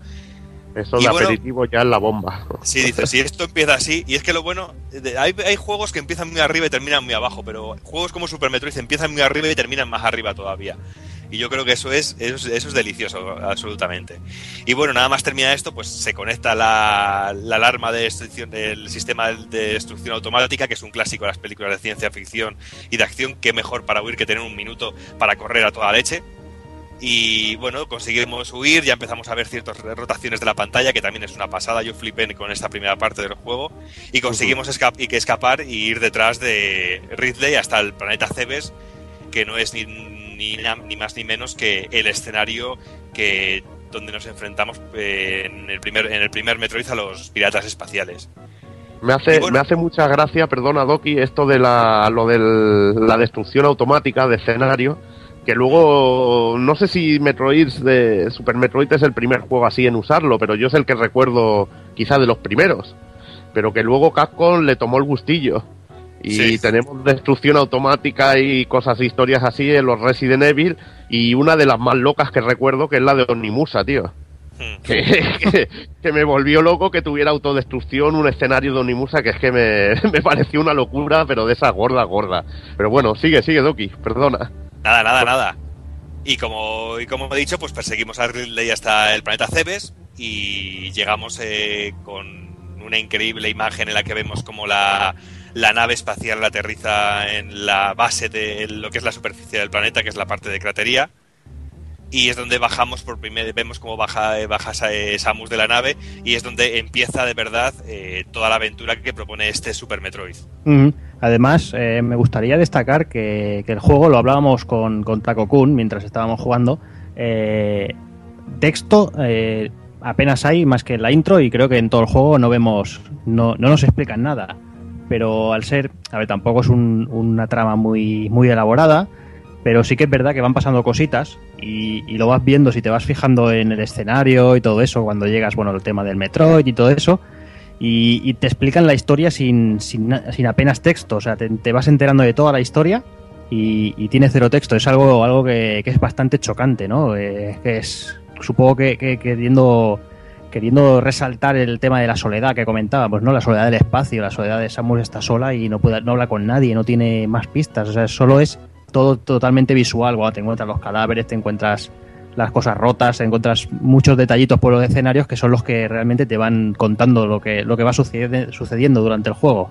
Y que tiene mucha lógica porque date cuenta que eh, realmente ella está sola en, el, en ese Sí, sí, sí, planeta. sí, y, la, y, y lo que habita, los seres y todo lo que hay en ese planeta realmente es una raza alienígena y que ella no tiene por qué entender ni esa lengua, ni tiene por qué. Es que realmente es lo más real que tendría que ser si esto ocurriera en la realidad. Sí, sí. Con lo cual, y narrativamente es que no le hace falta ni un nada de texto, es que no le hace falta porque ya el juego se narra por sí mismo. Y yo creo que eso es un gran logro. Y bueno, como decía, pues eh, a partir de aquí es donde empieza nuestra aventura y es toda la aventura pasa en este planeta Cebes que se va dividiendo en diferentes zonas que van caracterizadas cada una eh, de diferente manera. Aquí no vamos, nos vamos a hacer ahora un gameplay, ni os vamos a contar eh, cada zona cómo hay que ir, dónde conseguir cada objeto. O sea que si no habéis jugado todavía Super Metroid, estar tranquilos porque realmente no os vamos a spoilear nada porque es una aventura que merece la pena perderse. Y lo digo muy seguro de mis palabras, merece la pena perderse porque es como se disfruta realmente este juego, porque yo creo que la experiencia total de este juego la tienes cuando juegas por primera vez. El perderse, el decir dónde, dónde tengo que ir, darle vueltas y más vueltas, aunque insisto que no- realmente no es un juego difícil, difícil, difícil hasta, la- hasta morir, pero sí es un juego que de vez en cuando sí que te hace pararte y decir, coño, ¿y dónde huevos voy yo ahora? ¿Cómo llego a esa parte del mapa de ahí abajo? Sí, pero además comentas, eh, la- te pierdes la primera vez, eh, la segunda vez también te, lo, te pierdes. O sea, yo Sí. recuerdo momento de decir, a ver, ahora estoy 100% seguro que me necesito tal objeto para poder seguir, pero ¿dónde cojones estaba ese objeto? Claro. Ahí está. Y a lo que comentabas antes de la falta de diálogo, la falta de comunicación, es que incluso hay algunos momentos en el eh, hay ciertas habilidades que tiene Samus que nadie te explica que las tienes. Sí. Y ya lo comentaremos más adelante como hay alguna algún ser o algo que te explica cómo es de una forma muy curiosa, pero ya lo iremos a- eh, comentando más adelante. Pues bueno, como eh, una de estas prim- la primera zona en la que podemos visitar en, el planeta Cebes es Cratería, que es pues es la zona superficie, es la corteza de- del planeta y es muy curioso, sobre todo para los que jugamos al primer al primer Metroid, sobre todo porque recorremos eh, ese escenario de lucha contra Mother Brain y sobre todo me gusta mucho este momento porque hasta que llegamos a esa parte del escenario, eh, no, tenemos, no nos encontramos ningún enemigo. Todo es silencio, todo es tranquilidad, pero una vez que entramos en, en esa parte en- y volvemos a salir, ya empezamos a, a ver a todos los enemigos eh, apareciendo por la pantalla, todo se vuelve más caótico y es y esto to- es como un cambio total, como que de repente entras en una habitación, sales otra vez para dar la vuelta porque has conseguido lo que tienes que conseguir en esa habitación y ya está el caos montado. Ya están todos los enemigos pululando por todos lados, ya la música cambia, ya el, el estrés que siente el personaje lo sientes tú mismo y es donde empieza realmente ya toda la acción del juego. Eh, aquí, nos, aquí empezamos a, acostumbrarnos a, a la presencia de las, las estatuas chozo, que son unas estatuas que vienen con unos huevos que nos dan diferentes artefactos chozo. E incluso nos enfrentamos, que a mí me dio un susto de la hostia la primera vez, a una de estas estatuas, a una estatua chozo. Sí, ese momento es bastante cabroncete, dices, coño. Coño, y esto, Jefe aquí de golpe, jefe sorpresa. Sí, porque es que es el primer enfrentamiento, porque no te encuentras con ningún enemigo hasta que encuentras esta estatua, estatua chozo, que te da el primer ítem necesario. Y bueno, pues aquí encontramos ciertos ítems llave, que a mí me gusta llamar los ítems llave, como son las eh, la Morphy Ball, que es la bolita la que se convierte Samus, que se puede convertir en bolita, porque empezamos la aventura pelados, no tenemos nada. Y también los misiles que sirven para abrir las puertas que están rojas o en color rosa, así un color rojizo o rosáceo. Y bueno, ya con todos, eh, con todas estas, con todas estas, estos ítems y estas habilidades que tenemos, pues ya podemos ir avanzando, avanzando para conocer la siguiente zona del juego, que es Brinstar, que es una zona así que tiene una especie de estética de algo frondoso, con, con- con mucha hierba, con vegetación, con raíces, con espinas. Eh, nos encontramos ya los primeros suelos que se rompen a nuestro paso. Y aquí es donde tenemos que aprender, hasta que nos damos cuenta de que se puede hacer, que apretando el botón B de Super Nintendo se puede correr. Porque sí, sí recuerdo quedarme aquí atascado de ir a correr, incluso ya conociendo el juego, y decir, coño, ¿por qué no puedo pasar de aquí? ¿Por qué no puedo pasar de aquí? Digo, coño, si se corría más apretando el puto botón B. Y, sal- y, más corriendo. un rato, ¿eh? Rejugándolo el- ya hace poco, me pasó eso, digo, hostia, que... Digo, ¿cómo pasó esto? Que se me cae el suelo y tenía que ir corriendo a toda hostia, tío. Es un poco cabrón. Sí, sí, creo, creo que a todos algo parecido no- nos ha pasado antes o, o rejugándolo. Yo no, no recuerdo si esto venía en el manual, en el manual de instrucciones. Que aunque es verdad que muchas veces ni siquiera lo leíamos, ¿no? Directamente el cartucho, la consola y para adentro, pero no lo recuerdo. Yo rejugándolo lo he vivido. En Sí, la y- anterior no, no me acuerdo. y te, y te queda la idea de esa, joder, qué gilipollas. Ya se ves, te queda ya así.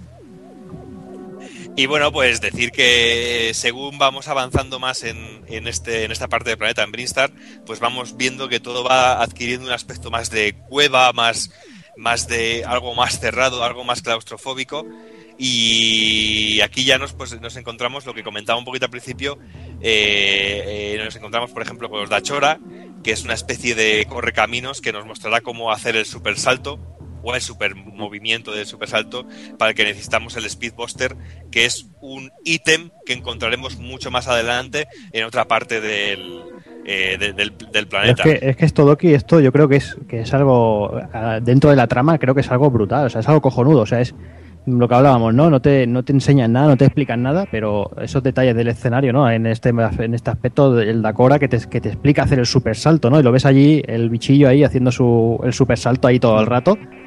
Y, y- y yo creo, no sé, la verdad es que no recuerdo en su momento si, si, si me costó mucho o no. Eh, aquí ya no, porque eh, claro, ya habíamos jugado, ya sabías, ya sabías a lo que, a lo que te enfrentabas, ¿no? Pero yo creo que, en aquel momento, eh, hace, hace años, yo creo que, que- que tuvo que ser un, un punto de, de quedarte ahí atascado como un tonto. O sea, Claro, te dejaba porque- flipado, sobre todo, porque es un tutorial en directo así, pero que no sabes que es un tutorial, es un tutorial oculto tú te piensas que es algo más del, del escenario. del vamos. juego. Y a mí me mola porque te hace fijarte en el, en el propio juego y está muy bien implementado. A mí me pareció un ideón, la verdad. Sí, y que no te lo cuentan, que no sale un bocadillo de texto diciéndote tienes que hacer no sé qué, no sé cuál, no sé cuál. Pues no, el, directamente el personajillo hace el movimiento, salta, como que está huyendo de ti porque tiene los huevos ahí y no quiere que le toque los huevos, va, corre y salta y es muy guapo. Pero, pero es que no es solo el único que nos encontramos porque, eh, porque un poquito más adelante nos encontramos con otros personajes que nos enseñan también movimientos como los Etecon, que nos enseñan a el noble y doloroso arte de rebotar en las paredes. Qué mía, doloroso. Muy Es doloroso. doloroso. Y frustrante, ¿eh? O Yo Sí. que soy medio manco, pero madre mía lo que me cuesta a mí rebotar en las paredes. A mí te digo que no me costó, ¿eh? A mí tampoco. A mí no me costó porque hay un- le tienes que dar a la dirección contraria y ves un frame que Samus hace Sí, como se que gira. se apoya y si Sí. le das a- en ese momento al salto, no falla. Mm, Ya te digo que me costó, bueno, te cuesta al principio de pillar el timing, pero una vez pillado el timing, Sí, luego incluso puedes subir a través de una sola pared, no necesitas ni tener dos paredes. Y cuando lo dominas un poquito, vas rebotando todo el rato contra la misma pared y subes hasta arriba. sí, sí, por eso que es bastante... Sí, no, sí, sí, sí, ya, ya lo he comprobado y he, visto, y he visto en algún vídeo por ahí en YouTube algún maestro del arte, del noble arte de rebotar en las paredes y que es una auténtica pasada ver cómo suben y escalan zonas que dices, madre mía, el amor hermoso, donde está llegando solo con el, rebote, que es una habilidad que tienes desde el principio, pero que nadie te dice que tienes. Ahí está. O la descubres por casualidad o porque ya has jugado el juego. Ahí está. Pero eso es muy guapo, eso me gusta mucho. Sí, porque es lo que tú es- dices, ¿no? Llegas ahí, ves a los monetes ahí saltando, como se piran también, igual que hacía el Dakora. Y tú dices, hostia, ¿sabes? ya, ya te han puesto Además ya con en- un, con un ruido cachondo que hace muchas gracias. Y bueno, y a lo largo del juego pues nos vamos encontrando pues algunos enemigos, entre comillas, que o, o seres que están por allí que no nos o no, no intentan ser malos con nosotros, pero sí nos van echando alguna ayuda, por así por así decirlo. Y bueno, en esta zona nos encontramos ciertos ítems que son como ayudas o ampliaciones de nuestro potencial que no son eh, obligatorias realmente no las veo como obligatorias tener para poder avanzar en el juego, como son eh, el, el- el disparo cargado, el Spanzer, que es el, un disparo triple, y, y en una segunda vuelta tenemos también el X-Ray, que es como una especie de poder para poder ver los, eh, los huecos que tiene el escenario para poder entrar y encontrar zonas secretas. eso te ahorra muchas granadas, muchas Que te muchas granadas, sí. Sí. Bloques especiales. Además con el con el Charge Beam, eh, no te olvides que cuando lo tenemos cargado a tope, si no hacemos bola, soltamos cinco, cinco bombas. Y luego también encontramos algunos ítems clave que, claves que son muy necesarios para avanzar la, de la aventura, como son los supermisiles, que son para romper las puertas que nos vamos encontrando en verde, las Power Bomb, que, que abre las, pu- las puertas naranjas, pero a la vez también, eh, cuando las ponemos, hace que explosione todo lo que tenemos en pantalla en ese momento, desvelando también las zonas ocultas para poder pasar por ellas. Además, eh, como comentabas, Doki, eh, lo- bueno, lo que decías antes, que eh, aunque todos estos eh, ítems estén en esta zona, no quiere decir que los consigamos todo el tirón. No. Como bien comentabas tú antes, hay que ir muy para un lado, muy para el otro, y, y luego vuelves, los recoges, te vuelves a ir a otro sitio, te dan otro ítem, vuelves otra vez, y, y es de, de pegarse muchos paseillos de ese, en ese aspecto. Yo quería comentar también, ahora que has dicho lo de los misiles con las puertas verdes y que hemos hablado antes del atascarse porque no sabíamos darle al botón de correr.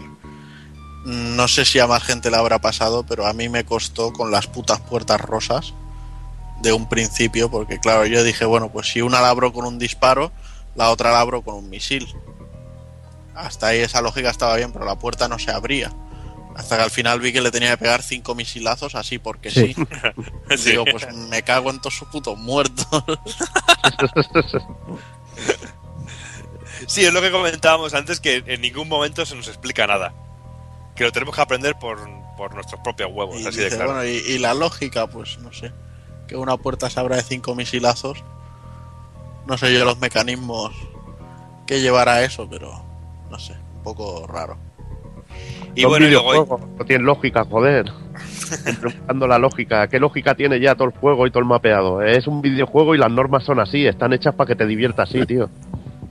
Es así de simple. Está hecho para joderte, como lo que comentaremos luego, no te preocupes. Sí, Ahí sí, está, está hecho para joderte. Y que ese, y ese, y eso está en el placer del juego, ese tipo de cosas también.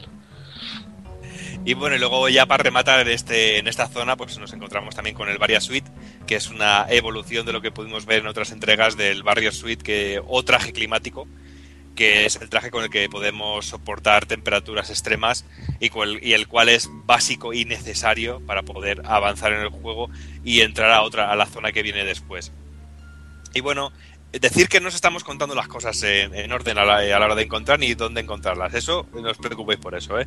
Y bueno, luego nos encontramos los bosses, los enemigos, como son el, el Spore Spawn, que nos ataca tirándonos esporas y con un, como esto que le hizo mucha gracia otro día a Evil, un momento pendulante como la vida misma. que me hace gracia, el término pendulante me, me vuelve loco, ¿sabes? Ahí, ahí, es que me hizo Y, lo gracia tuve- mucho. y luego lo busqué y digo, joder, el, el Doki está hecho un gafapasta de, de puta madre, tío. Madre, madre mía. Y bueno, pues este enemigo nos ataca así con un movimiento pendulante. Y tenemos que atacarlo eh, cuando abra el caparazón disparándole un misil o disparos cargados. Y bueno, pues no, no es un enemigo que realmente nos ponga las cosas muy difíciles. No, no es muy chungo. A mí me mola mucho el efecto cuando lo liquidas y parece que se seca todo así, está Sí. muy guay. Y que puedes escalar por él, que para subirte tienes que subir encima de él. Y luego ya el siguiente, el, el boss gordo del nivel, es de mis favoritos porque me encanta, eh, que es Clyde, que Es primero gigante. es gigante, que es una auténtica pasada.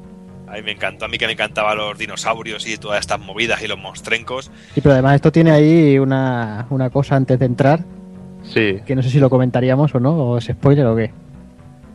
No, hombre, no es spoiler, joder. ¿No? ¿Qué te, re- qué te refieres? ¿Al mini yo? Sí, exacto. No. es que son brutal, tío. Los Porque- minillos son brutales, tío. Porque los tú te mini- acuerdas que ese, que ese bueno que salía del, en los anteriores juegos, que era un boss, y lo ves ahí chiquitillo y dices, joder, vaya, vaya mariconada que es el bicho este. Y luego entras ahí Y te en la, en la sala siguiente y te sale el bicharraco ahí que dices tú, "Ah, esto sí, joder. Sí, que al principio cuando entramos y nos enfrentamos con él, la primera parte del combate es solo la cabeza. Sí, Pero esto solo es el principio porque luego lo destruye todo y, y ocupa toda la pantalla y tenemos que ir escalando por, por las diferentes plataformas y para ir atacándole. Y nos tirará, nos tira pinchos que le salen del cuerpo y pequeñas garras que parecen una especie de boomerang. Y tendremos que disparar en la boca cuando la tiene abierta con misiles o el disparo cargado. Aunque también es posible derrotarle sin que salga completamente a la superficie.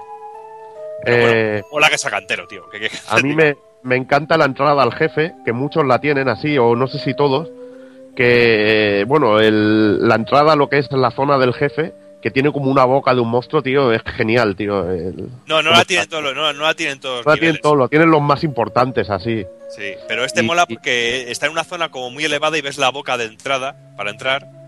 Y está muy guapo eso, sí. Es genial, está genial. Y bueno, y ya luego pasamos a la siguiente zona para la cual necesitábamos obligatoriamente la, la Varia Suite, que es No Fire, que es la parte más profunda de- del planeta, que, es, que tiene un entorno de fuego. Eh, y, aquí podemos acceder sin la Varia Suite, pero veremos que en cuanto entramos y accedemos a ciertas zonas, nuestra vida va reduciéndose de manera vertiginosa. No aguantamos nada de tiempo ahí, ahí parados porque es una temperatura muy elevada y nuestra y la armadura de, al principio de Samus no, no soporta este tipo de temperatura. Y bueno, nos encontramos eh, con zonas inundadas en lava eh, y luego otra zona que, que es más profunda todavía, que tiene una especie de burbujas verdes. Y tenemos aquí ciertos eh, ítems llaves o ítems importantísimos para poder avanzar y necesarios, como son las High Jumps Boats y el Speed Booster. Que este Speed Booster es la primera vez que aparece en un Metroid, es una de las habilidades nuevas de, de Samus y el Grapple Beam, que es el, el rayo de enganche este con el que nos podemos ir colgando de ciertas plataformas para avanzar a otras zonas. Eh, luego también nos encontramos otros ítems que, como he dicho antes, que no son necesarios, como es el Wave Beam, que es un disparo de fuego, y el Ice Beam, que es el, el disparo de hielo. Este sí que es bastante necesario. Porque Sí, te sirve para trepar por ciertas zonas más fácilmente. pero con- porque, con, porque este disparo al, ahí está. Mm. Que al disparar a algunos enemigos. y era muy necesario, sí, para poder saltar encima. Y aquí nos encontramos a uno de los bosses que preferidos de- del amigo Evil, porque le dio un susto bastante grande, que ahora no lo contará, como es Crocomire, que, que tendremos que dispararle directamente a la boca. Para hacerlo re- retroceder poco a poco no le podemos destruir. Podemos, si, que, si queremos intentar destruir a este enemigo no podremos, y tenemos que hacer retroceder hasta la parte trasera del escenario que está el suelo fracturado y de esta manera cae a la lava y, y, y y al morir termina saltando el esqueleto y es un momento muy cinematográfico porque vemos como toda la carne del, del enemigo se desprende de su cuerpo y queda solo el, el, el esqueleto del de él mismo. Y aquí Evi te pegó un buen susto, ¿no? Sí, aquí después él sale el cabrón todo hecho esqueleto y te pega un susto de muerte si no te lo esperas. Además, es que mira, eh, yo es que te explico la situación. Estaba una noche jugando yo, yo solo, con las luces apagadas y todo, jugando al Super Metroid. La música de Norfair de la parte inferior esta Es, es brutal, tío. Es, te pone una tensión, tío, que es, es hasta algunos momentos hasta rollo satánico, tío. Es una música que, que te pone nervioso. Y la música de los jefes también, es una música muy potente. Y ves que te cargas al bicho, va, venga, ya está. Pues ves que deambulas en la pantalla y no pasa nada. No pasa nada, dices, hostia, ¿qué tendré que hacer? Te acercas un momento a un sitio y ves que sale otra vez el esqueleto, dices, me cago en Dios, joder, qué susto, tío. Qué susto, digo, otra vez a luchar con él. No, no, pues se cae ya muerto y te abre, una, te abre acceso a otra zona y nada, a investigar. Pero la verdad que, que me pegó un sustito bueno aquí, el bicho. Y bueno, ya después de esto, pues lo que ha comentado antes Cero, que vamos para atrás, tenemos que ir continuamente para atrás para recoger ciertos ítems. Y llegamos a, a la que es personalmente para mí una de mis zonas favoritas del juego, que me gustó mucho, que no tiene nada que ver con el planeta en sí, no vamos a ninguna zona del planeta en concreto, sino que vamos a una nave espacial que se estrelló en Cebes, entre la zona de Cratería y Chozodia, muchísimo antes de la invasión de los piratas espaciales. Eh, la nave se estrelló durante el asentamiento de la cultura chozo y, prueba de esto es que nos encontramos un montón de estatuas de la cultura chozo incluso alguna, incluso alguna mejora. Y el estado de la nave pues es desastroso, está todo oxidado, está repleto de cables rotos, no dejan de salir dar chispazos por todos los lados. Y en este nivel pues nos encontramos un montón de androides de trabajo que están ya en desuso y que algunos nos ayudarán, algunos también serán, eh, tendremos que pelear contra ellos y tendremos un momento en el que una estatua chozo nos transporta en sus manos y es de mis momentos favoritos del juego. Me parece brutal este momento en el que nos ponemos en, los brazos de la estatua, nos hacemos bolita y nos va llevando de, en brazos hasta la siguiente zona. Y esta parte me encanta.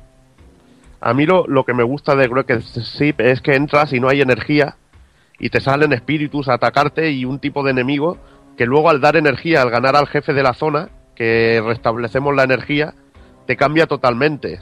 Sí. Y aparte también ves bichos, parásitos por el escenario, está muy muy currado. Aparte me mola la antes de entrar a Wrecked Ship que vas un poco por fuera por la parte exterior del planeta y está muy bien con las nubes y los scrolls, está muy bien, muy bien realizado, la verdad que mola mucho.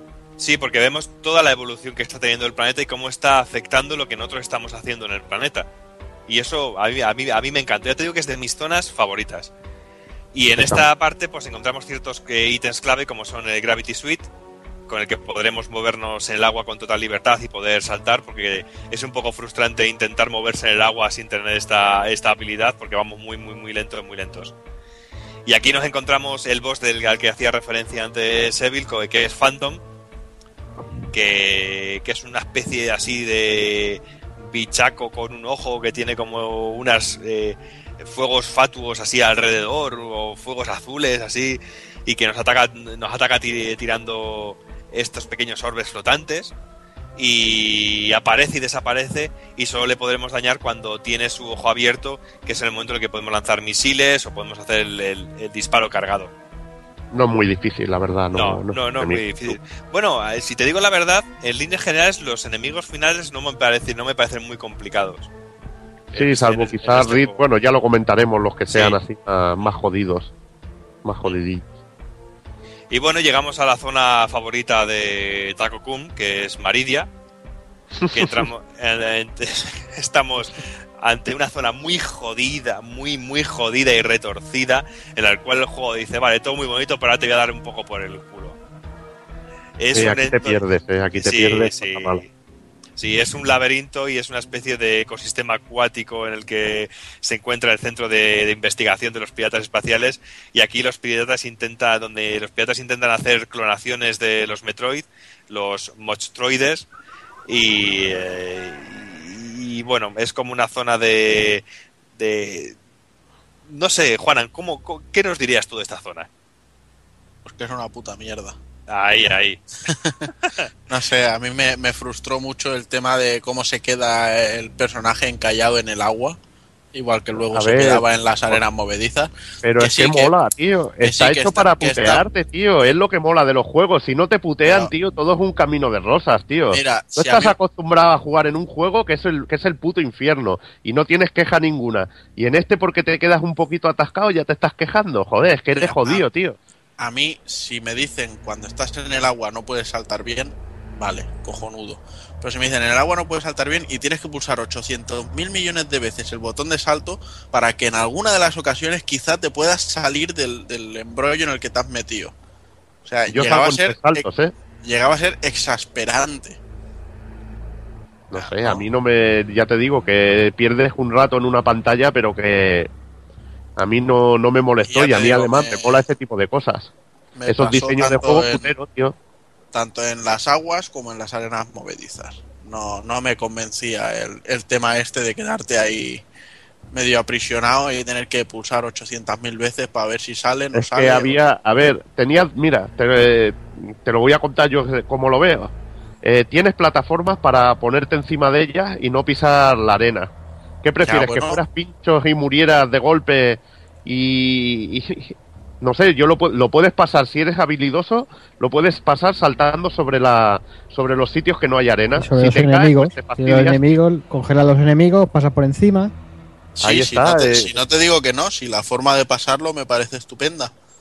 Pero cuando te quedas enganchado es, es un- una frustración Pero es que está hecho, está hecho para eso, para que te putee, tío. Yo eso lo veo genial. Un juego a tiene que me, tener a mí eso. me putea igual si me echa hacia atrás y tengo que repetirlo todo, pero no eso de ah, pulsa 800.000 veces y alguna vez de casualidad ya saldrás. No es de casualidad, le vas dando hacia el lado y ves que va subiendo y hay un momento en que estás casi sobre la superficie y entonces pilla. Yo le pillé el truco al final. Muchas veces de quedarte atascado al final le pillas el truco.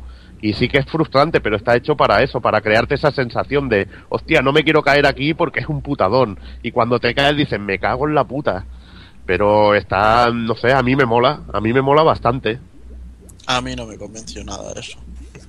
Eh, deciros aquí, quería contar también una cosa que me pasó en esta zona, no sé si os pasó a, a alguno de vosotros, que cuando me acuerdo perfectamente de la primera partida que jugué a Super Metroid, que me perdí horas y horas que no sabía dónde ir ni qué hacer.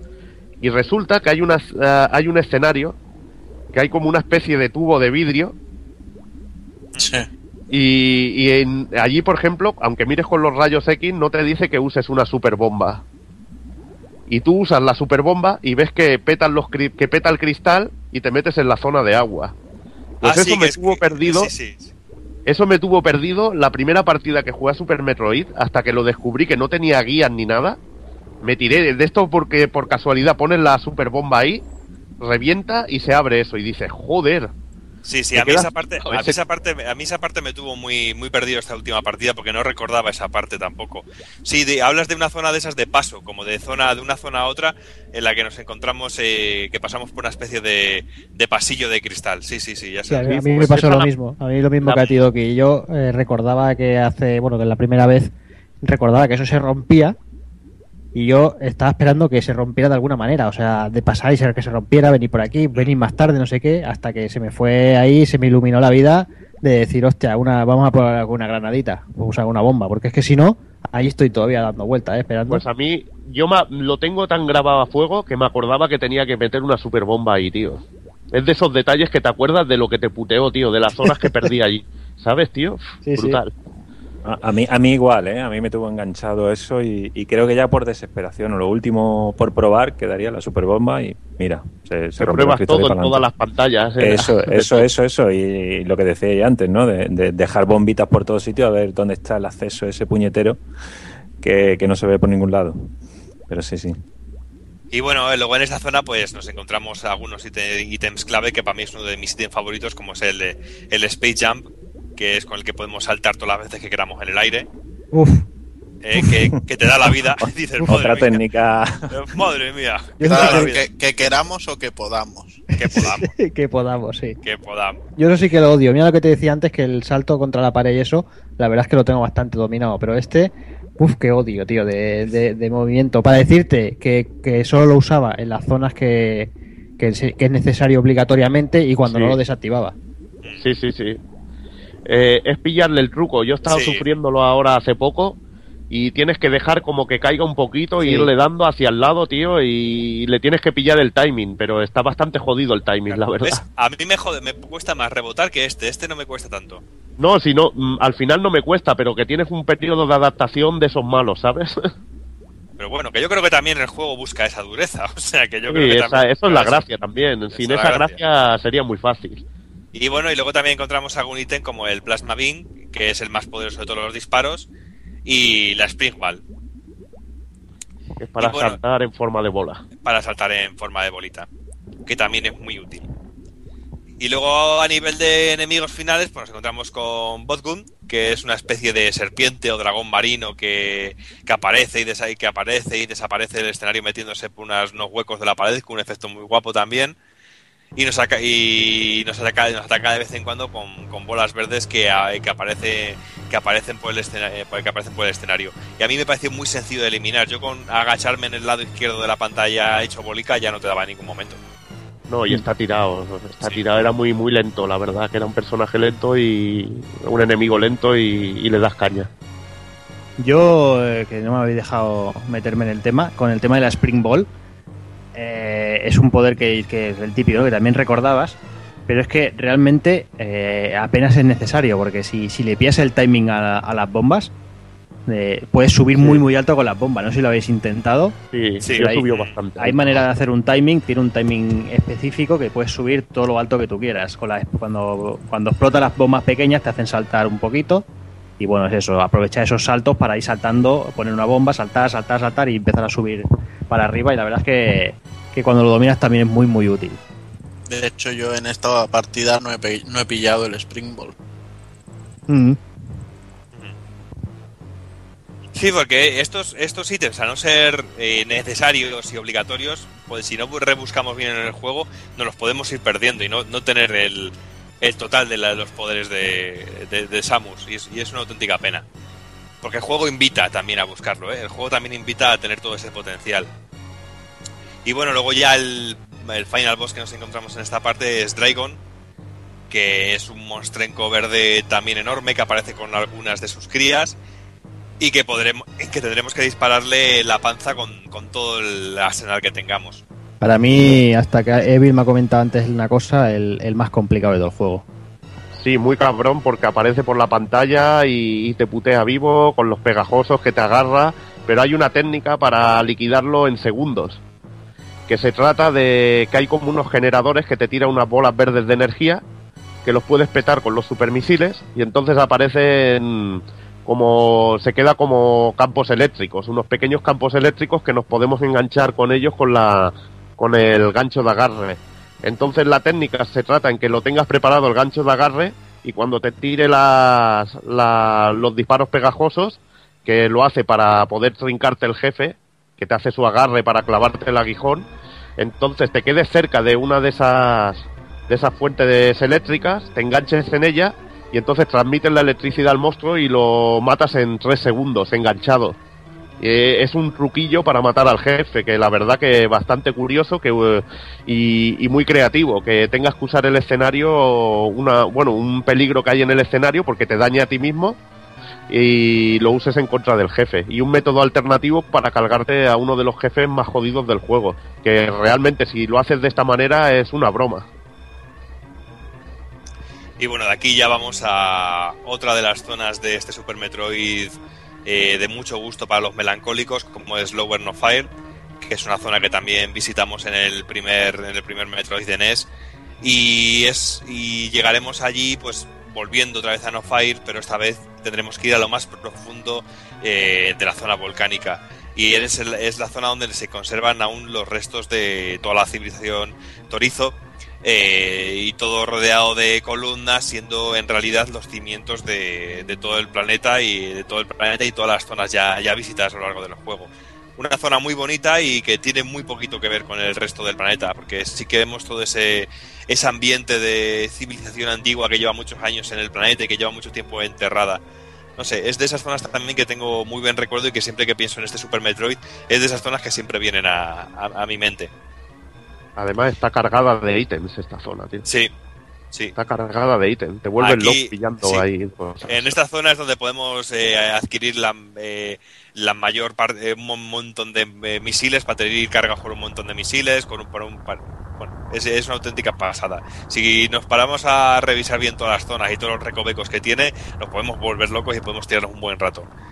Pero a nivel de ítems clave, pues tenemos el Screen Attack, que, con el que podremos dañar a los enemigos mientras estemos saltando y haciendo el Space Jump.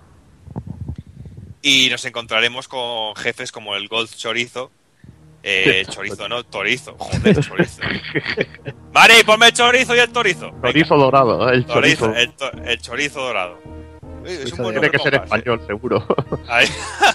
El, el- el torizo dorado que tendremos que dispararle la pechera para poder derrotarlo. eh, si no, todos nuestros ataques serán inútiles. Y ya luego nos encontraremos con el jefe final de esta parte que es Ridley, que tendremos que dispararle a cualquier parte del cuerpo y cualquier parte de que él nos lance o con el cual nos, nos roce en cualquier momento nos, nos eliminará. No sé qué os parece a vosotros este enfrentamiento otra vez, ahora sí que de verdad con Ridley. Hombre, el tío jodidillo es más jodido que otros jefes. Lo que pasa es que llevas tal cantidad de energía que eres una bestia.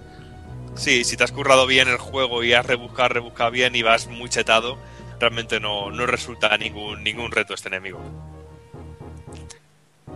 Y bueno, y luego ya para finalizar, eh, vamos a Turian, que tendremos que regresar otra vez a, a Brinstar, a la sala donde nos encontramos que están las, las, las, la estatua con los cuatro bosses principales del juego. Menuda, menuda fase. Qué preciosidad, tío, de, de Es- pantalla, es, tío. es muy bonita esta parte. Es una Es zona que podemos visitar casi desde el principio, pero a la cual no podemos acceder realmente. Es como una puerta de entrada. Es muy curioso Eh. que si vas matando los jefes y entras en la habitación, si has matado a alguno de ellos, la joya, la joya revienta y se queda oscurecido y los Sí. otros iluminados. Y te va indicando Cambia. los jefes que te faltan por liquidar. Sí. Va muy cambiando y te da un poco una pista de que por ahí se podrá seguir más tarde. Ahí está. Ahí está. Dices, hostia, si liquido los cuatro, ¿qué pasará por aquí? Na- narrativa pura. Es que no hace falta. Sí.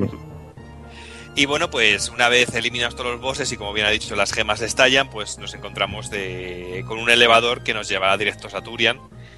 Eh, y una vez lleguemos nos enfrentaremos a unos Metroids muy grandes hasta que aparece uno gigantesco que nos intenta absorber toda nuestra vida dejándonos a uno. Eh, es el Metroid que rescatamos al final de Metroid 2 y germen del inicio de todo este Super Metroid. Y ya para finalmente enfrentarnos al final boss del juego, que es el combate final, muy cinematográfico también todo este enfrentamiento, todo este enfrentamiento con este Mother Brain, que primero nos enfrentamos a su primera forma, que es solo un cerebro en una especie de frasco gigante, y luego una segunda forma que es un, a ese cerebro le sale un cuerpo y que solo es vulnerable la parte esta del cerebro y hasta el momento en que aparece un gran Metroid que chupa que le chupa la energía y nos, tras- nos la transfiere a nosotros sacrificándose a sí mismo y en este momento estamos a, full totalmente y Mother Brain no tiene nada que hacer contra nosotros y nos lo follamos en un momento Increíble. Este jefe me parece de los mejores sprites y jefes que he visto que he podido ver en la, en la Super. En la nivel de detalle que tiene, cayéndole como esas babas de la mandíbula. Es que es una pasada. Y muy bien animado encima. Un pedazo de sprite, pero increíble. Maravilloso. y bueno luego ya después de esto pues tendremos otra cuenta atrás otra alarma y tendremos la gran evasión que tendremos tres minutos para escapar del planeta que si lo hacemos bien conseguimos escapar nos montamos en nuestra nave partimos y el planeta explota y bueno, y esto a grandes rasgos es el recorrido que tenemos por todas las zonas que nos propone este Super Metroid. Y bueno, eh, no queríamos dejar pasar la ocasión de hablar de Super Metroid eh, sin dedicar cuatro palabrillas a lo que sería la influencia ¿no? que tuvo que tuvo este título en que, es uno el considerado por muchos uno de los mejores juegos de la historia y hablamos de, de Castlevania Symphony of the Night. Pues sí, porque viendo todo lo propuesto por Metroid y sobre todo por este Super Metroid encontramos que ante un- una evolución del género propuesto en las aventuras de nuestra querida Samus en la saga Castlevania, que tendrá su punto de inflexión más salvaje, sobre todo en, como bien ha dicho Zero en Symphony of the Night, y continuando con la tónica en adelante en las diferentes en- en entregas en, Game Boy Advance y en Nintendo DS pero que eh, pero esta clarísima influencia de Metroid en la saga Castlevania no es la no es eh, la única causante de evolución en la saga, porque ya anteriormente Castlevania estaba en búsqueda de esa evolución de su mecánica, con ejemplo, porque es una saga que está en continuo movimiento, sobre todo en sus inicios, y ejemplos claros son el incomprendidísimo Castlevania 2 y el magno que antes también eh, hablábamos de él, el Drácula's Curse o Castlevania 3 de NES. Y sobre todo el increíble Rondo Blood que ya tenéis que ya tenéis eh, un pull podcast anterior que lo buscáis por Rondo Blood y tenéis toda la información que hablamos de ese juego. Que ya introducía diferentes variaciones en la jugabilidad, con un sinfín de caminos alternativos y personajes secretos, etcétera. Pero como anteriormente decía, el punto de inflexión total viene con este Symphony of the Night, en donde nos encontramos con ciertos elementos que mejoran la fórmula vista ya en la insuperable eh, fórmula que nos propondría este Super Metroid, con un sistema de evolución, un sistema de evolución del armamento, vestiduras, eh, etcétera. Sí, Yo debo decir. Ah, no, pasa, pasa, pasa, por favor. Era, es lo que se ha venido a llamar, ¿no? La, la unión de estos dos juegos, Metroid y Castlevania, lo que se conoce como Metrovania, que es eh, cuando nos obligan, ¿no? A, a- a, no sé, a explorar un escenario muy grande, descubrir objetos, ítems que nos permitan acceder a nuevas zonas, eh, volver de nuevo para atrás, etcétera. Lo que pasa es que la diferencia de este Castlevania, yo creo que tenía un punto más rolero, quizás, ¿no? Un- el, aumentar de nivel de los personajes o de, de- de las magias o de, de los ítems que llevamos encima, diferenciaba un poco con respecto a Super Metroid, aparte de el, mismo personaje, la historia y, y la saga en sí misma, ¿no? que, son, que son distintas. Pero bueno, lo, lo- lo bueno de todo es que Super Metroid fue quizás el, el primer juego que instauró un género, eh, una forma de ver el, el videojuego que es muy complicada de llevar a cabo. Hay muy pocos juegos que consigan lograr lo que consigue Super Metroid con, con tal maestría, ¿no? Eh, con ese equilibrio en el diseño de, los escenarios de- y de- del mapeado que es que es muy difícil de, conseguir. Eh, la mayoría de los imitadores al final fallan o, no, no lo redondean de, tal forma, ¿no? Entonces, el mérito que le veo yo a este juego, a Super Metroid, después de esos casi tres años que se llevaron eh, desarrollándolo, es, es precisamente ese, ¿no? El, equilibrio perfecto en el diseño de escenarios y, la tensión y la atmósfera que, crea. Yo la verdad que aquí me gustaría sacar mi lado de abuelo cebolleta, de, quejica por todo y, y bueno, eh, analizar fríamente el, el término este de Metroidvania, que la verdad no, no entiendo por qué se le llama Metroidvania, pues realmente Castlevania lo que hizo fue copiar. Eh, Sí, por mucho que me guste y por mucho que lo adore, lo único que hizo fue coger el sistema que tenía Super Metroid y añadirle lo que habíamos visto en cualquier eh, action RPG, por ponerte un ejemplo, ¿vale? Entonces, estás cogiendo la esencia del otro juego, no, no eres tú el que ha inventado esto. Es ¿Por qué decimos un Metroidvania? ¿Por qué no decimos directamente un Metroid? ¿Por, qué le damos ese, ese mérito al Castlevania por mucho que nos gustó? No, no lo entiendo. Para mí, ya te digo, son juegos que imitan a Metroid, no imitan a Castlevania. Cierto, e incluso cierto, también con sus variaciones, porque Konami le supuso, le supo dar su personalidad y le supo meter sus elementos. Pero hay incluso hasta veo más similitudes entre los juegos. Por ejemplo, eh, no sé, lo comentaba con Doki el otro día. Eh, el final de, Super Metroid, hay un momento en que el Metroid te transfiere toda la energía y te da un super disparo, ¿no? Y el prólogo de Symphony of the Night, si te mataba el, Drácula, venía María Renard también y te potenciaba, te, bueno, te llenaba de vida y te daba un potenciador y te cargabas al este. Y, y ese tipo de cosas también lo hace parecido, aunque parezca que no. Yo veo un cierto parecido allí. Eso lo, lo que tú comentas del tema del prólogo. Aquí también tenemos un prólogo enfrentándonos a uno de los final bosses. Ahí está, ahí está. Ahí está. Lo que pasa es que, bueno, Konami también lo hizo también a su rollo. Sí. Y bueno, decir el término Metroidvania, eh, Super Metroid es quien, quien, dijéramos, implantó lo que es el sistema de mapa, los puntos de salvado y toda la mecánica. Y bueno, Konami lo cogió y, y lo adaptó, lo adaptó de, yo creo que de una manera magnífica a lo que es su universo Castlevania. Eh, que es una copia. Esto del mundo del videojuego ya sabemos que, que uno crea puede crear un género, pero que puede venir otro y mejorarlo. Le pasó a Double Dragon con Final Fight, que bueno, ahí ya entramos en la duda de a quién le guste más el, un tipo de juego más contundente o, el otro juego que quizá depuró más la, la técnica. O por ejemplo con Street Fighter 2, que es el que puso puso la- las pautas de jugabilidad, pero luego hay juegos que son muchísimo mejores, que las mejoraron, pero no dejan de ser originales. Hombre, está claro que la historia está, está llena de casos como este. Yo de todas maneras me gustaría destacar un, un punto que, que un punto a favor de, de Castlevania en este aspecto. Eh, yo no sé si, si os ha pasado a todos. Yo cuando jugando, cuando volví a empezar este Super Metroid, cuando llegas al planeta Cebes, eh, me vi por un momento, eh, tuve un, un flashback de- de- del momento en el que jugué hace, hace años y me recordé a mí mismo eh, rellenando el mapa eh, de aquella zona, de dando los saltos intentando rellenar el mapa sin dejar un, un punto sin, o sea, un Sí. cuadrado sin, sin investigar. Sí. Pero es que eh, esto aquí en Super Metroid realmente no te sirve para nada. En cambio, después en Castlevania sí, sí que te lo sumas al, al porcentaje de castillo explorado, ¿no? Y creo que, que- que eso que me pasaba a mí de, de decir, hostia, voy a cambiar de color todo el puto mapa, mm, me imagino que le, le pasaba a- al 90% de la gente que jugaba y, y desde Castlevania, de Konami, eh, supo, supo hacer, ¿no? Supo captar esa, esa cosita y decir, oye, pues ¿por qué no ponemos aquí un contador de, de mapeado y que todo, todo lo que hayas descubierto por todos los sitios que hayas pasado lo sumamos, ¿no? Yo creo que, que es, que es un gran punto a favor de Konami, aparte del tema de que comentamos de RPG y todo y toda la Y- historia. Y, que creó y que creó competiciones y todo, porque había peña que dice, "Buah, yo he conseguido el 200, coma tanto por ciento haciendo bus de salirse del castillo y rellenar más mapa y todo." Exacto, Era una auténtica locura. exacto.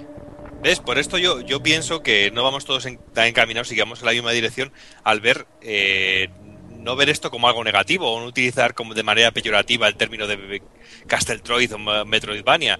Llámalo como quieras, realmente mm, Konami ha cogido una idea o ha copiado una idea, pero ha hecho esa idea y lo ha mejorado, lo ha evolucionado. Para mí perfecto, para mí como jugador perfecto, porque tampoco es una forma o se ha estropeado la saga Castlevania, yo creo que se ha mejorado realmente. Y esto se iba haciendo antes. El propio Metroid fue, fue clonado en el Clash of the Demon Head, que era exactamente la misma mecánica. No sé, esto se ha ido haciendo una, una, vez, una vez detrás de otra. Yo creo que esto es algo muy positivo y cuando algo se copia y se copia bien, hay resultados como ha ocurrido con, eh, con Symphony the Night, por, ejemplo, que como bien decís, se evolucionó el porcentaje del mapeado, se evolucionó también eh, la evolución del personaje dándole más poder en ciertas habilidades y pudiendo hacer que Alucard fuera auténticamente Dios realmente en el juego y con un sinfín, un sinfín de cosas. Yo creo que es totalmente positivo y aunque sea una auténtica copia.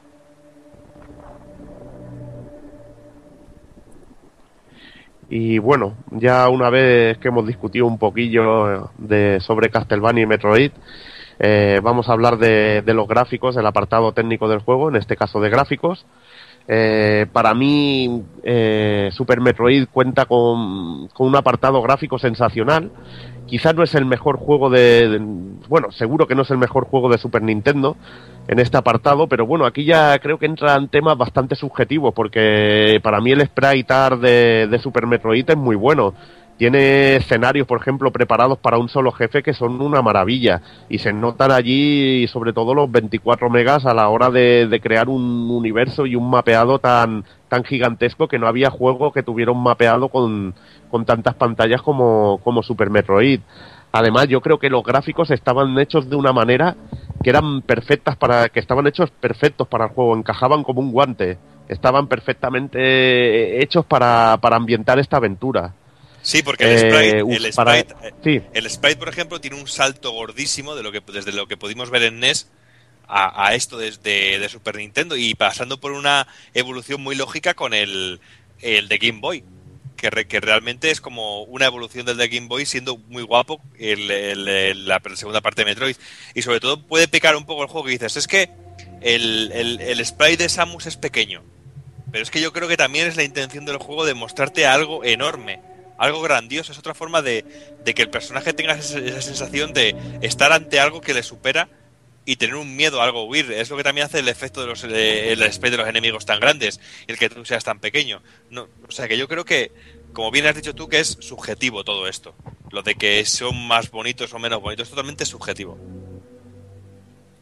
Pero bueno, eh, eh, aparte de, de- esto, bueno, siguiendo con los gráficos, eh, decir que se usan colores oscuros, Eh, también comentar que las animaciones de Samus son sensacionales, que, que está genial como está animada, que tiene cantidad de movimientos y, y distintos tipos de, de animación para todo tipo de, de cosas, igual que los jefes finales, que son, los, que son auténticamente gigantescos, que es un cambio, yo creo que sobre todo al que ha jugado la versión de 8 bits, si te, se ponía el Super Metroid se quedaba, como bien, bien habéis comentado, el caso de Kraid, que ves al bichillo tope de nano, como ha dicho Cero, y luego ves al bicho que es, que es gigantesco, se usan transparencias, por ejemplo, el efecto de, la nave de Samus que, que, a mí me parece que queda genial, que es preciosa, eh, que está sobre el planeta y nada, decir que el nivel técnico es exquisito. También destaco la sensación de vida en los escenarios, que ves fauna de, del planeta, parásitos que hay circulando por el escenario, parásitos eléctricos, es que está muy bien, te da la sensación de vida dentro de, del planeta. Luego también destacar la, las grandes diferencias entre todas las zonas del juego, que las hace totalmente diferenciables, aparte de, la música que te pueda sonar, y que las dota de, de, mucha personalidad. Y pasando de los gráficos, vamos al sonido. Y decir que si los gráficos acompañaban como un guante, el sonido no se queda atrás porque simplemente contribuye a aumentar esa sensación de, soledad que, tienes todo el rato y que intenta demostrar el juego. Y es una banda sonora que en algunos momentos llega a ser muy oscura y macabra, que realmente eh, a mí me, me impresiona en ese aspecto. Luego tiene algún tema más melódico, como cuando sales a la superficie de Celes, que es más, más orquestal. Y realmente muy buen trabajo de Kenji Yamamoto que destacaríamos trabajos en Punch Out, en Punch de NES y que a partir de aquí trabajaría en toda la saga de, de Super Metroid. A partir de, de, este Super Metroid trabajaría en Metroid Prime, Metroid Prime 2 y lo tendríamos aquí presente.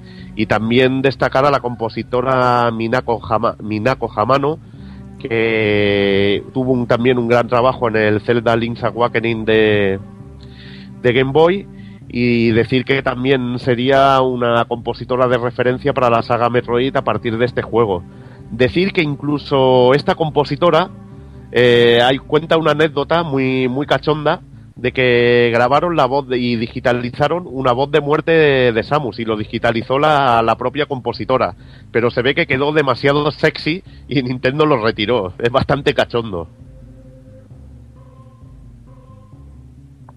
Muy bien, pues vamos a ir finalizando ya el tema con, como siempre, con las curiosidades. Y empezamos porque en uno de los finales ocultos de Super Metroid eh, podemos salvar a Dacola y los Setocons si durante la fuga mencionada desviamos la ruta hasta la habitación donde se encuentran escondidos. Hubieron planes muy serios para hacer un Metroid para Nintendo 64, aunque finalmente quedó descartado. El Metroid 2 Return of Samus, eh, la cantidad máxima de tanques de energía son 5 y en cambio durante el juego podemos hacernos con 6 unidades. A excepción de Metroid 2, todos los juegos de la saga terminan con una explosión o una autodestrucción. El cartucho iba a ser originalmente de 12 megas, pero por culpa o gracias a las músicas de alta calidad y los gráficos del juego, tuvieron que utilizar finalmente uno de 24. Otra cosa muy curiosa es que antes de terminar el juego, eh, Sakamoto se, lo llevó para casa y le dijo a su mujer que, bueno, que lo jugase mientras él observaba sus reacciones. De esta forma iba encontrando los posibles problemas y los fallos del mapeado. Eh, posteriormente también lo, jugaron sus hijos. En uno de los frames de la animación de muerte, Samus queda desnuda. Los diseños iniciales de algunos bosses, como por ejemplo Crocomire, eran demasiado bonitos y daba hasta pena tener que matarlos. Por eso el equipo hizo lo que consideraran el cambio de Fujijo F. Fujiko Doraemon o Hideshi Hiro, la sombra del vampiro. Se puede vencer a Ridley el princi el principal, al principio del juego. Para ello tienes que dispararle 100 veces. Una vez hecho esto, la cápsula con el Metroid se caerá. La idea original de Sakamoto era cerrar Metroid con este título. Por eso el Metroid muere de forma heroica y nuestra aventura es en Cebes contra un viejo conocido, Mother Brain. La edición japonesa de Super Metroid trae consigo la, los textos en inglés. Super Metroid es el único juego de la saga en que la técnica cometa le resta energía a Samus. En WarioWare Small Movies eh, hay un minijuego de enchufar cartuchos de Super llamado Super Nostalgic Entertainment System en el que eh, puede aparecer el cartucho de Super Metroid. Este es el único Metroid en el que al pillar la, la morfosfera no obtenemos el roto salto. Es además eh, la primera vez que vemos a todos los piratas espaciales. Super Metroid es el único juego 2D de la saga en el que usamos el gancho de energía. La música del final de Super Metroid aparece en Metroid Prime Echoes. Es el primer Metroid eh, en que aparece transparente el visor de Samus durante el, durante el prólogo. El juego casi se cancela tres veces durante su desarrollo. Retro Studios quería que Super Metroid fuera un extra des- desbloqueable en Metroid Prime 2 Echoes, pero al final no se añadió. Según en cuánto tiempo termines el juego tendrás finales distintos, en menos de 3 horas, en 3 horas y 10 y en más de 10 horas. El juego tiene montones de trucos en forma de bugs, como equipar todas las armas a la vez. Si realizas mal el truco, puedes petar el juego. Podemos recargar nuestros tanques de energía en caso de estar con menos de 49 uni- unidades de energía, tener 10 o más misiles y supermisiles y 11 o más superbombas. Con estos requisitos eh, debemos escoger eh, la superbomba y estar en modo esfera manteniendo apretados LR, disparo, y apretando abajo en el control para eh, pad, con el control pad absorbemos la explosión rellena nuestra energía. En la habitación del Golden Toriso, cuando abrimos la puerta, si nos convertimos en esfera mientras tenemos apretados A, B, X e Y, eh, al entrar de esta manera, pues conseguiremos 700 puntos de energía, 300 de reserva, 100 misiles, 20 supermisiles, 20 superbombas y todos los ítems excepto el ataque giratorio. Encontraremos a uno de los clásicos enemigos con pinchos de la saga especial en el pasadizo secreto entre la superficie de Celes y Breaked Ship. Es especial porque es único y tiene los colores de la armadura clásica de Samus. Trabajando en el concepto de un nuevo Metroid tra- Transfusion, se pensó en una versión de Super Metroid para el Advance, pero al final Yoshio Sakamoto prefirió hacer un remake del original de NES. Y con esto yo creo que, que ya hemos terminado todo el repaso a Super Metroid. Eh, vamos a dejar unas últimas palabrillas para cada uno y bueno, que empiece el amigo David. Eh, bueno, yo quizá me voy a repetir un poco con lo que dije antes, pero me gustaría dejar, dejar constancia de ello, ¿no? Eh, para mí Super Metroid fue y es una experiencia un poco única. Es un juego ambiental, atmosférico increíble y creo que donde radica todo su potencial es en el magnífico diseño, tanto de escenario de niveles como de la narrativa jugable, si la queréis llamar así, que nos lleva desde un punto A a un punto B casi sin darnos cuenta, con mayor o menor dificultad. Para mí es un juego increíble y, y que debéis de tener tanto si tenéis Super Nintendo o no, eh, si lo jugasteis antes o no, eh, es perfectamente jugable hoy en día. Ujú. Eh, Takokun, Bueno, pues la verdad es que para mí Super Metroid eh, ha sido un reencuentro con, con un vicio fresco. Lo pasé en su día en Super Nintendo y no lo había vuelto a jugar desde entonces. Y la verdad es que es increíble ver lo bien que le pasan los años y, lo agradable que se hace volver a jugarlo. Yo esta vez he tirado de emulador, no, tengo el juego en, Super Nintendo, o sea que he tenido que tirar de emulador, en el que por cierto corre muy bien. Y nada, eh, lo que ya hemos dicho, para mí es un juego que creó escuela, que, que creó un género y además un género de los que hacen que eches muchas horas a un juego. Eh, la suerte la vimos después, ya como decíamos, en, Symphony of the Night y luego ya sabéis que para mí Igarashi se repitió mucho con los Castlevania EDS, pero eso es otra historia. Y nada, pues recomendarle a todo el mundo que le dé una oportunidad y un tiento, e incluso a los más escépticos que a lo mejor no les tiren los FPS, que también le den unos cientos a la saga Prime de, de GameCube y Wii, que, que también son canela fina. Toki. Pues bueno, ¿qué voy a contar yo de este juego? Que es de esos juegos que siempre, por lo menos una vez al año, lo, pego un repaso porque me encanta, me vuelve loco. Cuando ya vi- vimos que vi que íbamos a volver a, que íbamos a hablar de él, dije, coño, la oportunidad perfecta para jugarlo, ir degustándolo poquito a poquito. Eh, una auténtica delicia y tiene algo que para mí es fundamental para poder decir que un juego es una auténtica obra de arte. Y es que cada vez que lo juegas descubres algo nuevo, eh, te hace sonreír como el primer día y sobre todo que, como bien ha dicho Juana, que envejece de puta madre el juego y que sigue sorprendiendo a día de hoy. y que me encanta al ver, como hemos repetido durante todo el análisis, que sin una sola palabra prácticamente narra perfectamente todo lo que está sucediendo en ese planeta y todo lo que está pasando por Samus. En una en la aventura que yo creo que más marca al personaje, que marca la diferencia y hace que más evolucione el personaje, para mi gusto. Evil. Pues mira, yo lo han dicho casi todo, eh, los compañeros. Sobre todo coincido con David o con lo de que el diseño del juego es perfecto. Yo creo que es lo mejor de, de Super Metroid, la manera en que, que se pensó en cómo fluía el juego, eh, esa libertad que tienes de explorar todas sus zonas y, la manera en que, que es un juego muy rejugable y que al final si lo logras dominar eh, puedes pasártelo muy rápido y, y bueno, que, que tiene el suficiente material para tenerte enganchado mucho tiempo. Para mí de los mejores juegos de Super Nintendo y que me encanta también por ese puntillo de, de terror, de pequeño de terror que tiene, que me lo hace ver como también un pequeño survival horror en, en 2D y la verdad que es un juego excelente, que todo el mundo debe jugar y que es un auténtico ejemplo de, de cómo hacer un videojuego.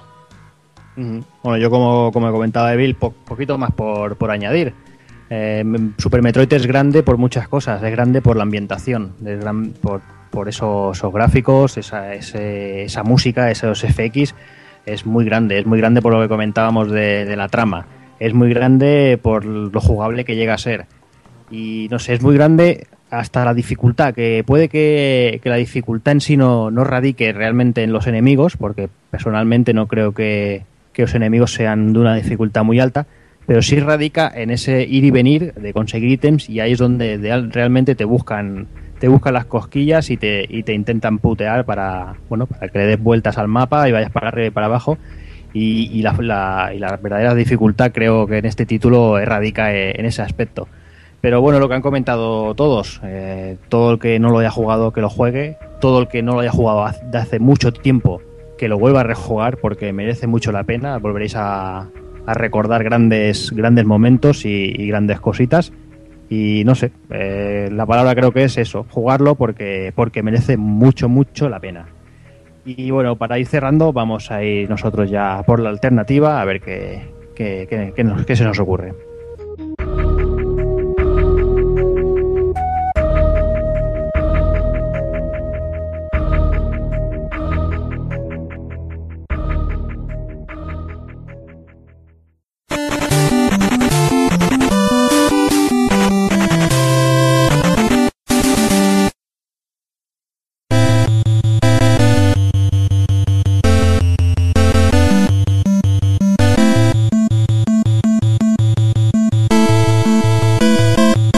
Y vamos ya con la alternativa, como los que ya nos soléis escuchar nuevamente, ya sabéis, eh, un minuto de tiempo para defender un juego parecido de género de, de la misma plataforma, poder ser o de la competencia de, de la época. Y eso, un minutito de tiempo y empezamos con el señor Takokun, que si estás preparadito, vamos, Venga. vamos al lío. Así que tu minuto empieza ya. Bueno, pues yo voy a defender Demon's Crest, que es un título desarrollado por Capcom en el que llevábamos a la gárgola que tanto nos tocaba los cojones en los Ghost and Goblins. Y bueno, el desarrollo es un poquito así también del estilo al Metroid, en el que necesitamos diferentes power-ups para poder avanzar en, según qué sitios. Y lo único que esta vez, en vez de ser mejoras para un traje, pues nos daban la posibilidad de cambiar la transformación de la gárgola consiguiendo diferentes poderes para, para Firebrand. Eh, bueno, tenía unos sprites increíbles, unos graficazos de lujo, una música abrumadora. o sea, yo creo que es uno de los cartuchos más redondos que han pasado por Super Nintendo. Y no hace falta decir mucho más sobre él, que, que si no lo habéis jugado ya estáis tardando. Muy bien, ya está. Sí, Bueno, cartucho redondo y caro. y caro. Y caro, por desgracia. Pero bueno, vamos ahora con el señor Evil. Que tu minutito empieza ya. Bueno, pues yo voy con un juego de los primeros que salió para Super Nintendo, de aquellos que salió en el vídeo con un musicón que, se te iba a la olla, que era de, Quintet, eh, distribuido por Enix, eh, Riser, y que bueno, es una mezcla de dos jugabilidades, de juego de acción y juego así de estrategia, una mezcla auténticamente sensacional y que contaba con una banda sonora de Yuzo Koshiro de aquellas que te quitan el sentido. Y para mí es uno de los mejores juegos de Super a la hora de, de diseño de juego. Que, por ejemplo, comparándolo con Metroid es, eh, es lo que me gusta. Es un juego único y diferente al Riser. ¿Ya? Ya, Joder, te ha sobrado mucho tiempo, tío. lo siento, no me queréis. Es que no sabía, digo, igual estoy ya en el minuto, tío. Hombre, te Y quedan casi 20 estoy segundos, tío. ¿Eh? Que te han quedado casi 20 segundos de sobra. Estás perdiendo cago, facultades, pues estoy perdiendo facultades. Siempre Hubiera te- dicho alguna cosita más del juego. Siempre pero te bueno. tengo que cortar. Eh, En fin, gran juego Tracer, eh, no tanto como la, no, no, o sea, no la segunda parte, no tanto como esta primera, que fue tremendísima. Y ese Eh, temazo de, de Blood Pool, que como comentabas, que- estaba ahí. salía en el vídeo y era mítico. Pero bueno, era la parte buena. Yo creo que, por ejemplo, la primera melodía es mucho mejor aún. Sí, sí, sí, no, no, era tremendísima la banda sonora al completo. Pero bueno, vamos ahora también con Doki. eh, minutito, tiempo. Bueno, pues vamos a empezar a hablar de videojuegos de verdad y vamos con un videojuego de 1994 llamado Ski Blazer, un pedazo de juego en el cual controlamos a Sky, el hijo del Señor de los Cielos, que tiene que ir a rescatar a Ariadna, la sacerdotisa, de las manos de que la ha secuestrado el demonio Asura. Y bueno, es un juego que tiene unos gráficos de la hostia, muy coloridos, muy variados, tiene unas magias que lucen de muerte y luego, luego la, la mecánica del juego es súper divertida porque son plataformas de acción y algo que le otorga un carácter muy especial son las fases de vuelo con el modo 7 eh, en realidad es un juego de, movi- de movi- de movimiento lateral, en el que también tenemos algunas fases de agua que son auténticamente destructivas y que pueden terminar con la, con la paciencia de cualquiera. Y recorremos 17 niveles, eh, que nos enfrentamos a un montón de boss, incluso de jefes finales, incluso algunos tenemos que darles caña un par de veces. Y tenemos dos diferentes ataques como son puñetazos y patadas. Y luego eh, tenemos ataque, o algunos ataques mágicos, como son ocho ataques mágicos, que son muy guapos y que nos podemos... ¡Ah! Muy bien, Doki, tú no me has fallado ahí, faltando tiempo. No, no, pero se ha pasado. Y si te pasas como el precio justo, Ah, sí, sí, a la calle, a la a calle. la calle. Bueno, que aunque, el Doki yo creo, yo creo que Doki ha ganado puntos por- simplemente con el comienzo que ha tenido. Vamos a hablar de videojuegos de verdad sí. ya. Ahí se ha ganado, nos se ha ganado destruido. 10 segundos extra ahí. Sí, sí, tío. En fin, vamos con nuestro invitado, con David, a ver qué, qué nos trae él. Y te da también, como ellos, un minutito, tiempo. Bueno, si antes decías que a lo mejor el Demon Crest era un cartucho caro, echar un ojo a Hagan, sobre todo la versión PAL con, con su caja. Estamos con la locura de siempre, pero bueno, lo importante no es el precio, sino el juego en sí. Hagan es un juego de acción, de desarrollo lateral, uno de los pocos que existen en Super Nintendo, y aunque muchas veces la gente lo critica por su dificultad, incluso por los gráficos, eh, a mí me encanta. Está programado por Red, que es la misma gente que el Gate of Thunder, de, por ejemplo, de, de, de uno de los mejores shooters. Y es un, eh, eh, es un juego que mezcla las plataformas, la acción, las armas y un ambiente futurista, anacrónico, con ninjas, con industria, con magia, vamos, es un locurón total. Eh, mezcla también fases más laterales con otras eh, repletas de efectos de mod con modo 7 y con eh, incluso sobre los que nos tenemos que montar sobre plataformas que se mueven, etcétera, y luego los enfrentamientos con los bosses que son también bastante tremendos. La dificultad, uy, Ahí se ha acabado la cosa. Tremendísimo ese juego también, tremendísimo. Red Entertainment, pedazo de compañía. Eh, un gran incomprendido y desconocido del, del catálogo de, de Super Famicom. Y bueno, voy yo ya por él. Empiezo ya. Pues yo voy a hablar, como no, de Mega Man X, no me toca otra cosa. Si Doki hablaba de. Empezamos a hablar de juegos de verdad, ahora vamos a, hablar a, a empezar a hablar de juegos de hombres, no de esos de duendecillos, de esos que le gustan a él.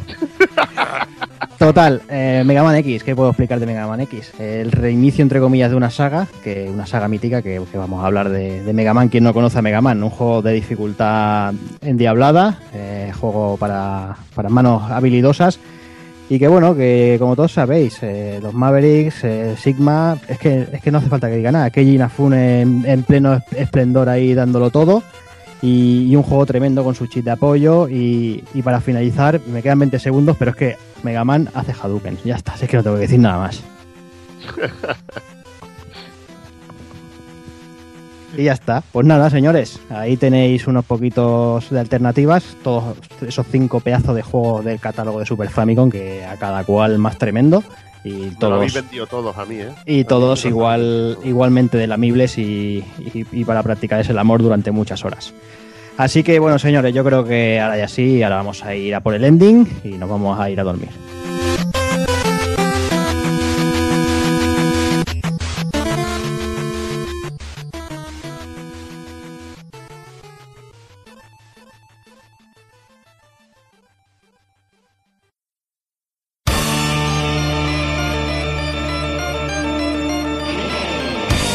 Y recuerda, si no te mola hacer un calamar y quieres estar bien informado, pásate por el blog pulpofrito.com. También puedes seguirnos en Twitter y Facebook.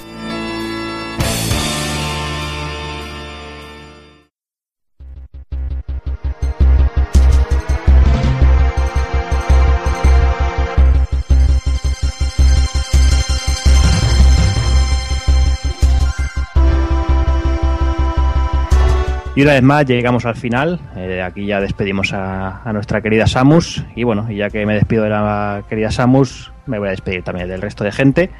Empezando por nuestro invitado, que ha sido todo un placer, aunque no le, no le hayamos dejado, la verdad, hablar demasiado. Pero bueno, yo creo que, que, que le servirá, entre comillas, de experiencia, por si alguna vez se quiere dejar invitar otra vez, que sepa que está aquí invitado, señor David. Claro, muy- claro que sí. Muchas gracias a vosotros por la invitación, me lo he pasado muy bien. Super Metroid es uno de mis juegos favoritos, aunque ha- haya hecho tanto tiempo desde la última vez que lo jugué. Así que nada, eh, muchas gracias por invitarme y de paso me gustaría hacer extensible esta invitación a vosotros. Eh, si queréis escribir para la revista, para Retromania, que el nombre Pulpo Frito o de- del podcast, sois más que bienvenidos. No tenéis más que decírmelo, plantear un tema y vamos, estoy esperando a, a que me llaméis, vaya. Bueno, Muchas ya- gracias. ya podemos intentar ahí una colaboración ahí bilateral, vamos. Si- Claro que si sí. De eso se trata, claro que sí. ¿eh? Eh, Retromania está abierto y, y una de las razones por las que se creó la revista es esa, eh, que todos podáis participar. Perfecto. Pues nada, vamos hablándolo y nada, lo dicho. Cuando apetezca a ti o a tus compañeros, ya sabéis que, que esta es vuestra casa. Genial, muchas gracias. Me despido también ya también del señor Doki. Bueno, pues nada, me voy a echar unas partidas al Ski Blazer ahora mismo, como eso lo, eso lo sabe Dios. Y nada, pues que joder, que de puta madre y que me ha gustado muchísimo tanto poder soltar el programa ahora como recopilar toda la info de- del juego y toda la investigación que hemos estado haciendo, ir elaborando poco a poco el guion y sobre todo poder volver a jugar al juego ya con otra visión, la de poder tener una libretita al lado ir apuntando detallitos, disfrutando del juego, pero a la vez ir degustando más unas zonas, degustando más otras para poder eh, hablar y, transmitir a la gente que nos escucha en, los programas lo que se siente con ese Super Metroid y que es acercarles un poco más al juego. No sé, una noche perfecta para un juego perfecto. No, qué bonito te ha quedado eso. Ahí, ahí. Ahí. Pendulante como la vida, ya lo Y sabes. pendulante, ahí estamos. Eres grande, Doki. Pues nada, Doki, hablamos en breve. Señor Takoku, me despido de usted también. Pues nada, pues hasta la próxima, que me consta que vendré un poco cargadito porque me toca terminar con el Project Zone y además ya mismo llega el Tales of Xillia y, Ahí. y ya, y el. Dragon's Crown, Tienes deberes. o sea que Y además toca, va a ser- y toca irse a Colonia, o sea que va a ser toca un RPG ya como el que hice ya mismo, ¿no? eh, ya prontito haremos alguna cosa, Bien, bien, a bien. ver, a ver qué barajamos. Me gusta, me gusta. Pues nada, señor, hablamos del Project Crosszone ese que tanto nos gusta. Muy bien, hasta luego. Hasta luego. y ya me despido de mi gran amigo Evil. ¿Cómo me conoces, ladrón? Me dejas para el final para... ¿eh? ¿Cómo me conoces? Tengo todo controlado ya. ¿Eh? Para el programa de- del mes que viene. No digan nada, Que no, me vaya a no me vais a callar ni debajo el agua, Evil, porque se- aquí se voy puede- a hablar de todo. ¿Se puede demostrar más amor con tres letras y un número? Es que es, es imposible, tío. Es que es amor en estado puro. Catálogo de puro amor. O sea, Yo catálogo. no diría nada ¿eh? yo no diría nada más, yo lo dejaría ahí. Nada, nada. Catálogo casi perfecto, Evil. Eh, Capcom Play System 1. Uf. Es que si me dices qué prefieres, la CPS1 o la 2, la 2 tiene quizás mejores juegos de, de calidad y todo, pero es que el catálogo de la CPS1 es tan variado y tan bueno, es que tiene títulos de todo. Eh, King of Dragon, Knights of the Throne, es, un- es una barbaridad. Lo vamos a repasar y el Midnight Wanderers, eh, no sé, nos vamos a hacer polvo. Va a ser, va a ser un programa muy loco, eh, Evil, va a Sí, ser, sí. va a ser, no sé lo que nos durará de horas. eh, vamos a hacerlo muy, muy, muy loco, o sea, ya lo digo. Además, seguramente tenemos por aquí al señor Saigo. eh, y Pues va a ser pura locura para, para el mes de agosto, para pasar esa calor, esos que estéis en la playita, que os podáis que podéis recordar esos grandes tiempos en los recreativos, los bares y todo eso, que bueno, yo creo que merece la pena. Pues nada, Evil, te pongo deberes de que te vicies como un cerdo a CPS1, ¿eh? Ya- Bueno, eso no es problema. Y te además habrán ya... puesto unos deberes así de majos. Sí, muchos de esos. Eso es mejor que las vacaciones antillanas, te lo aseguro. y eso estaba prohibido o no lo teníamos prohibido, ahora no lo sé. No, eso todavía no, pero bueno. no estaba eh, prohibido, pues habría que prohibirlo pensarlo, porque también sí, es un tópico y muy doloroso encima de la época.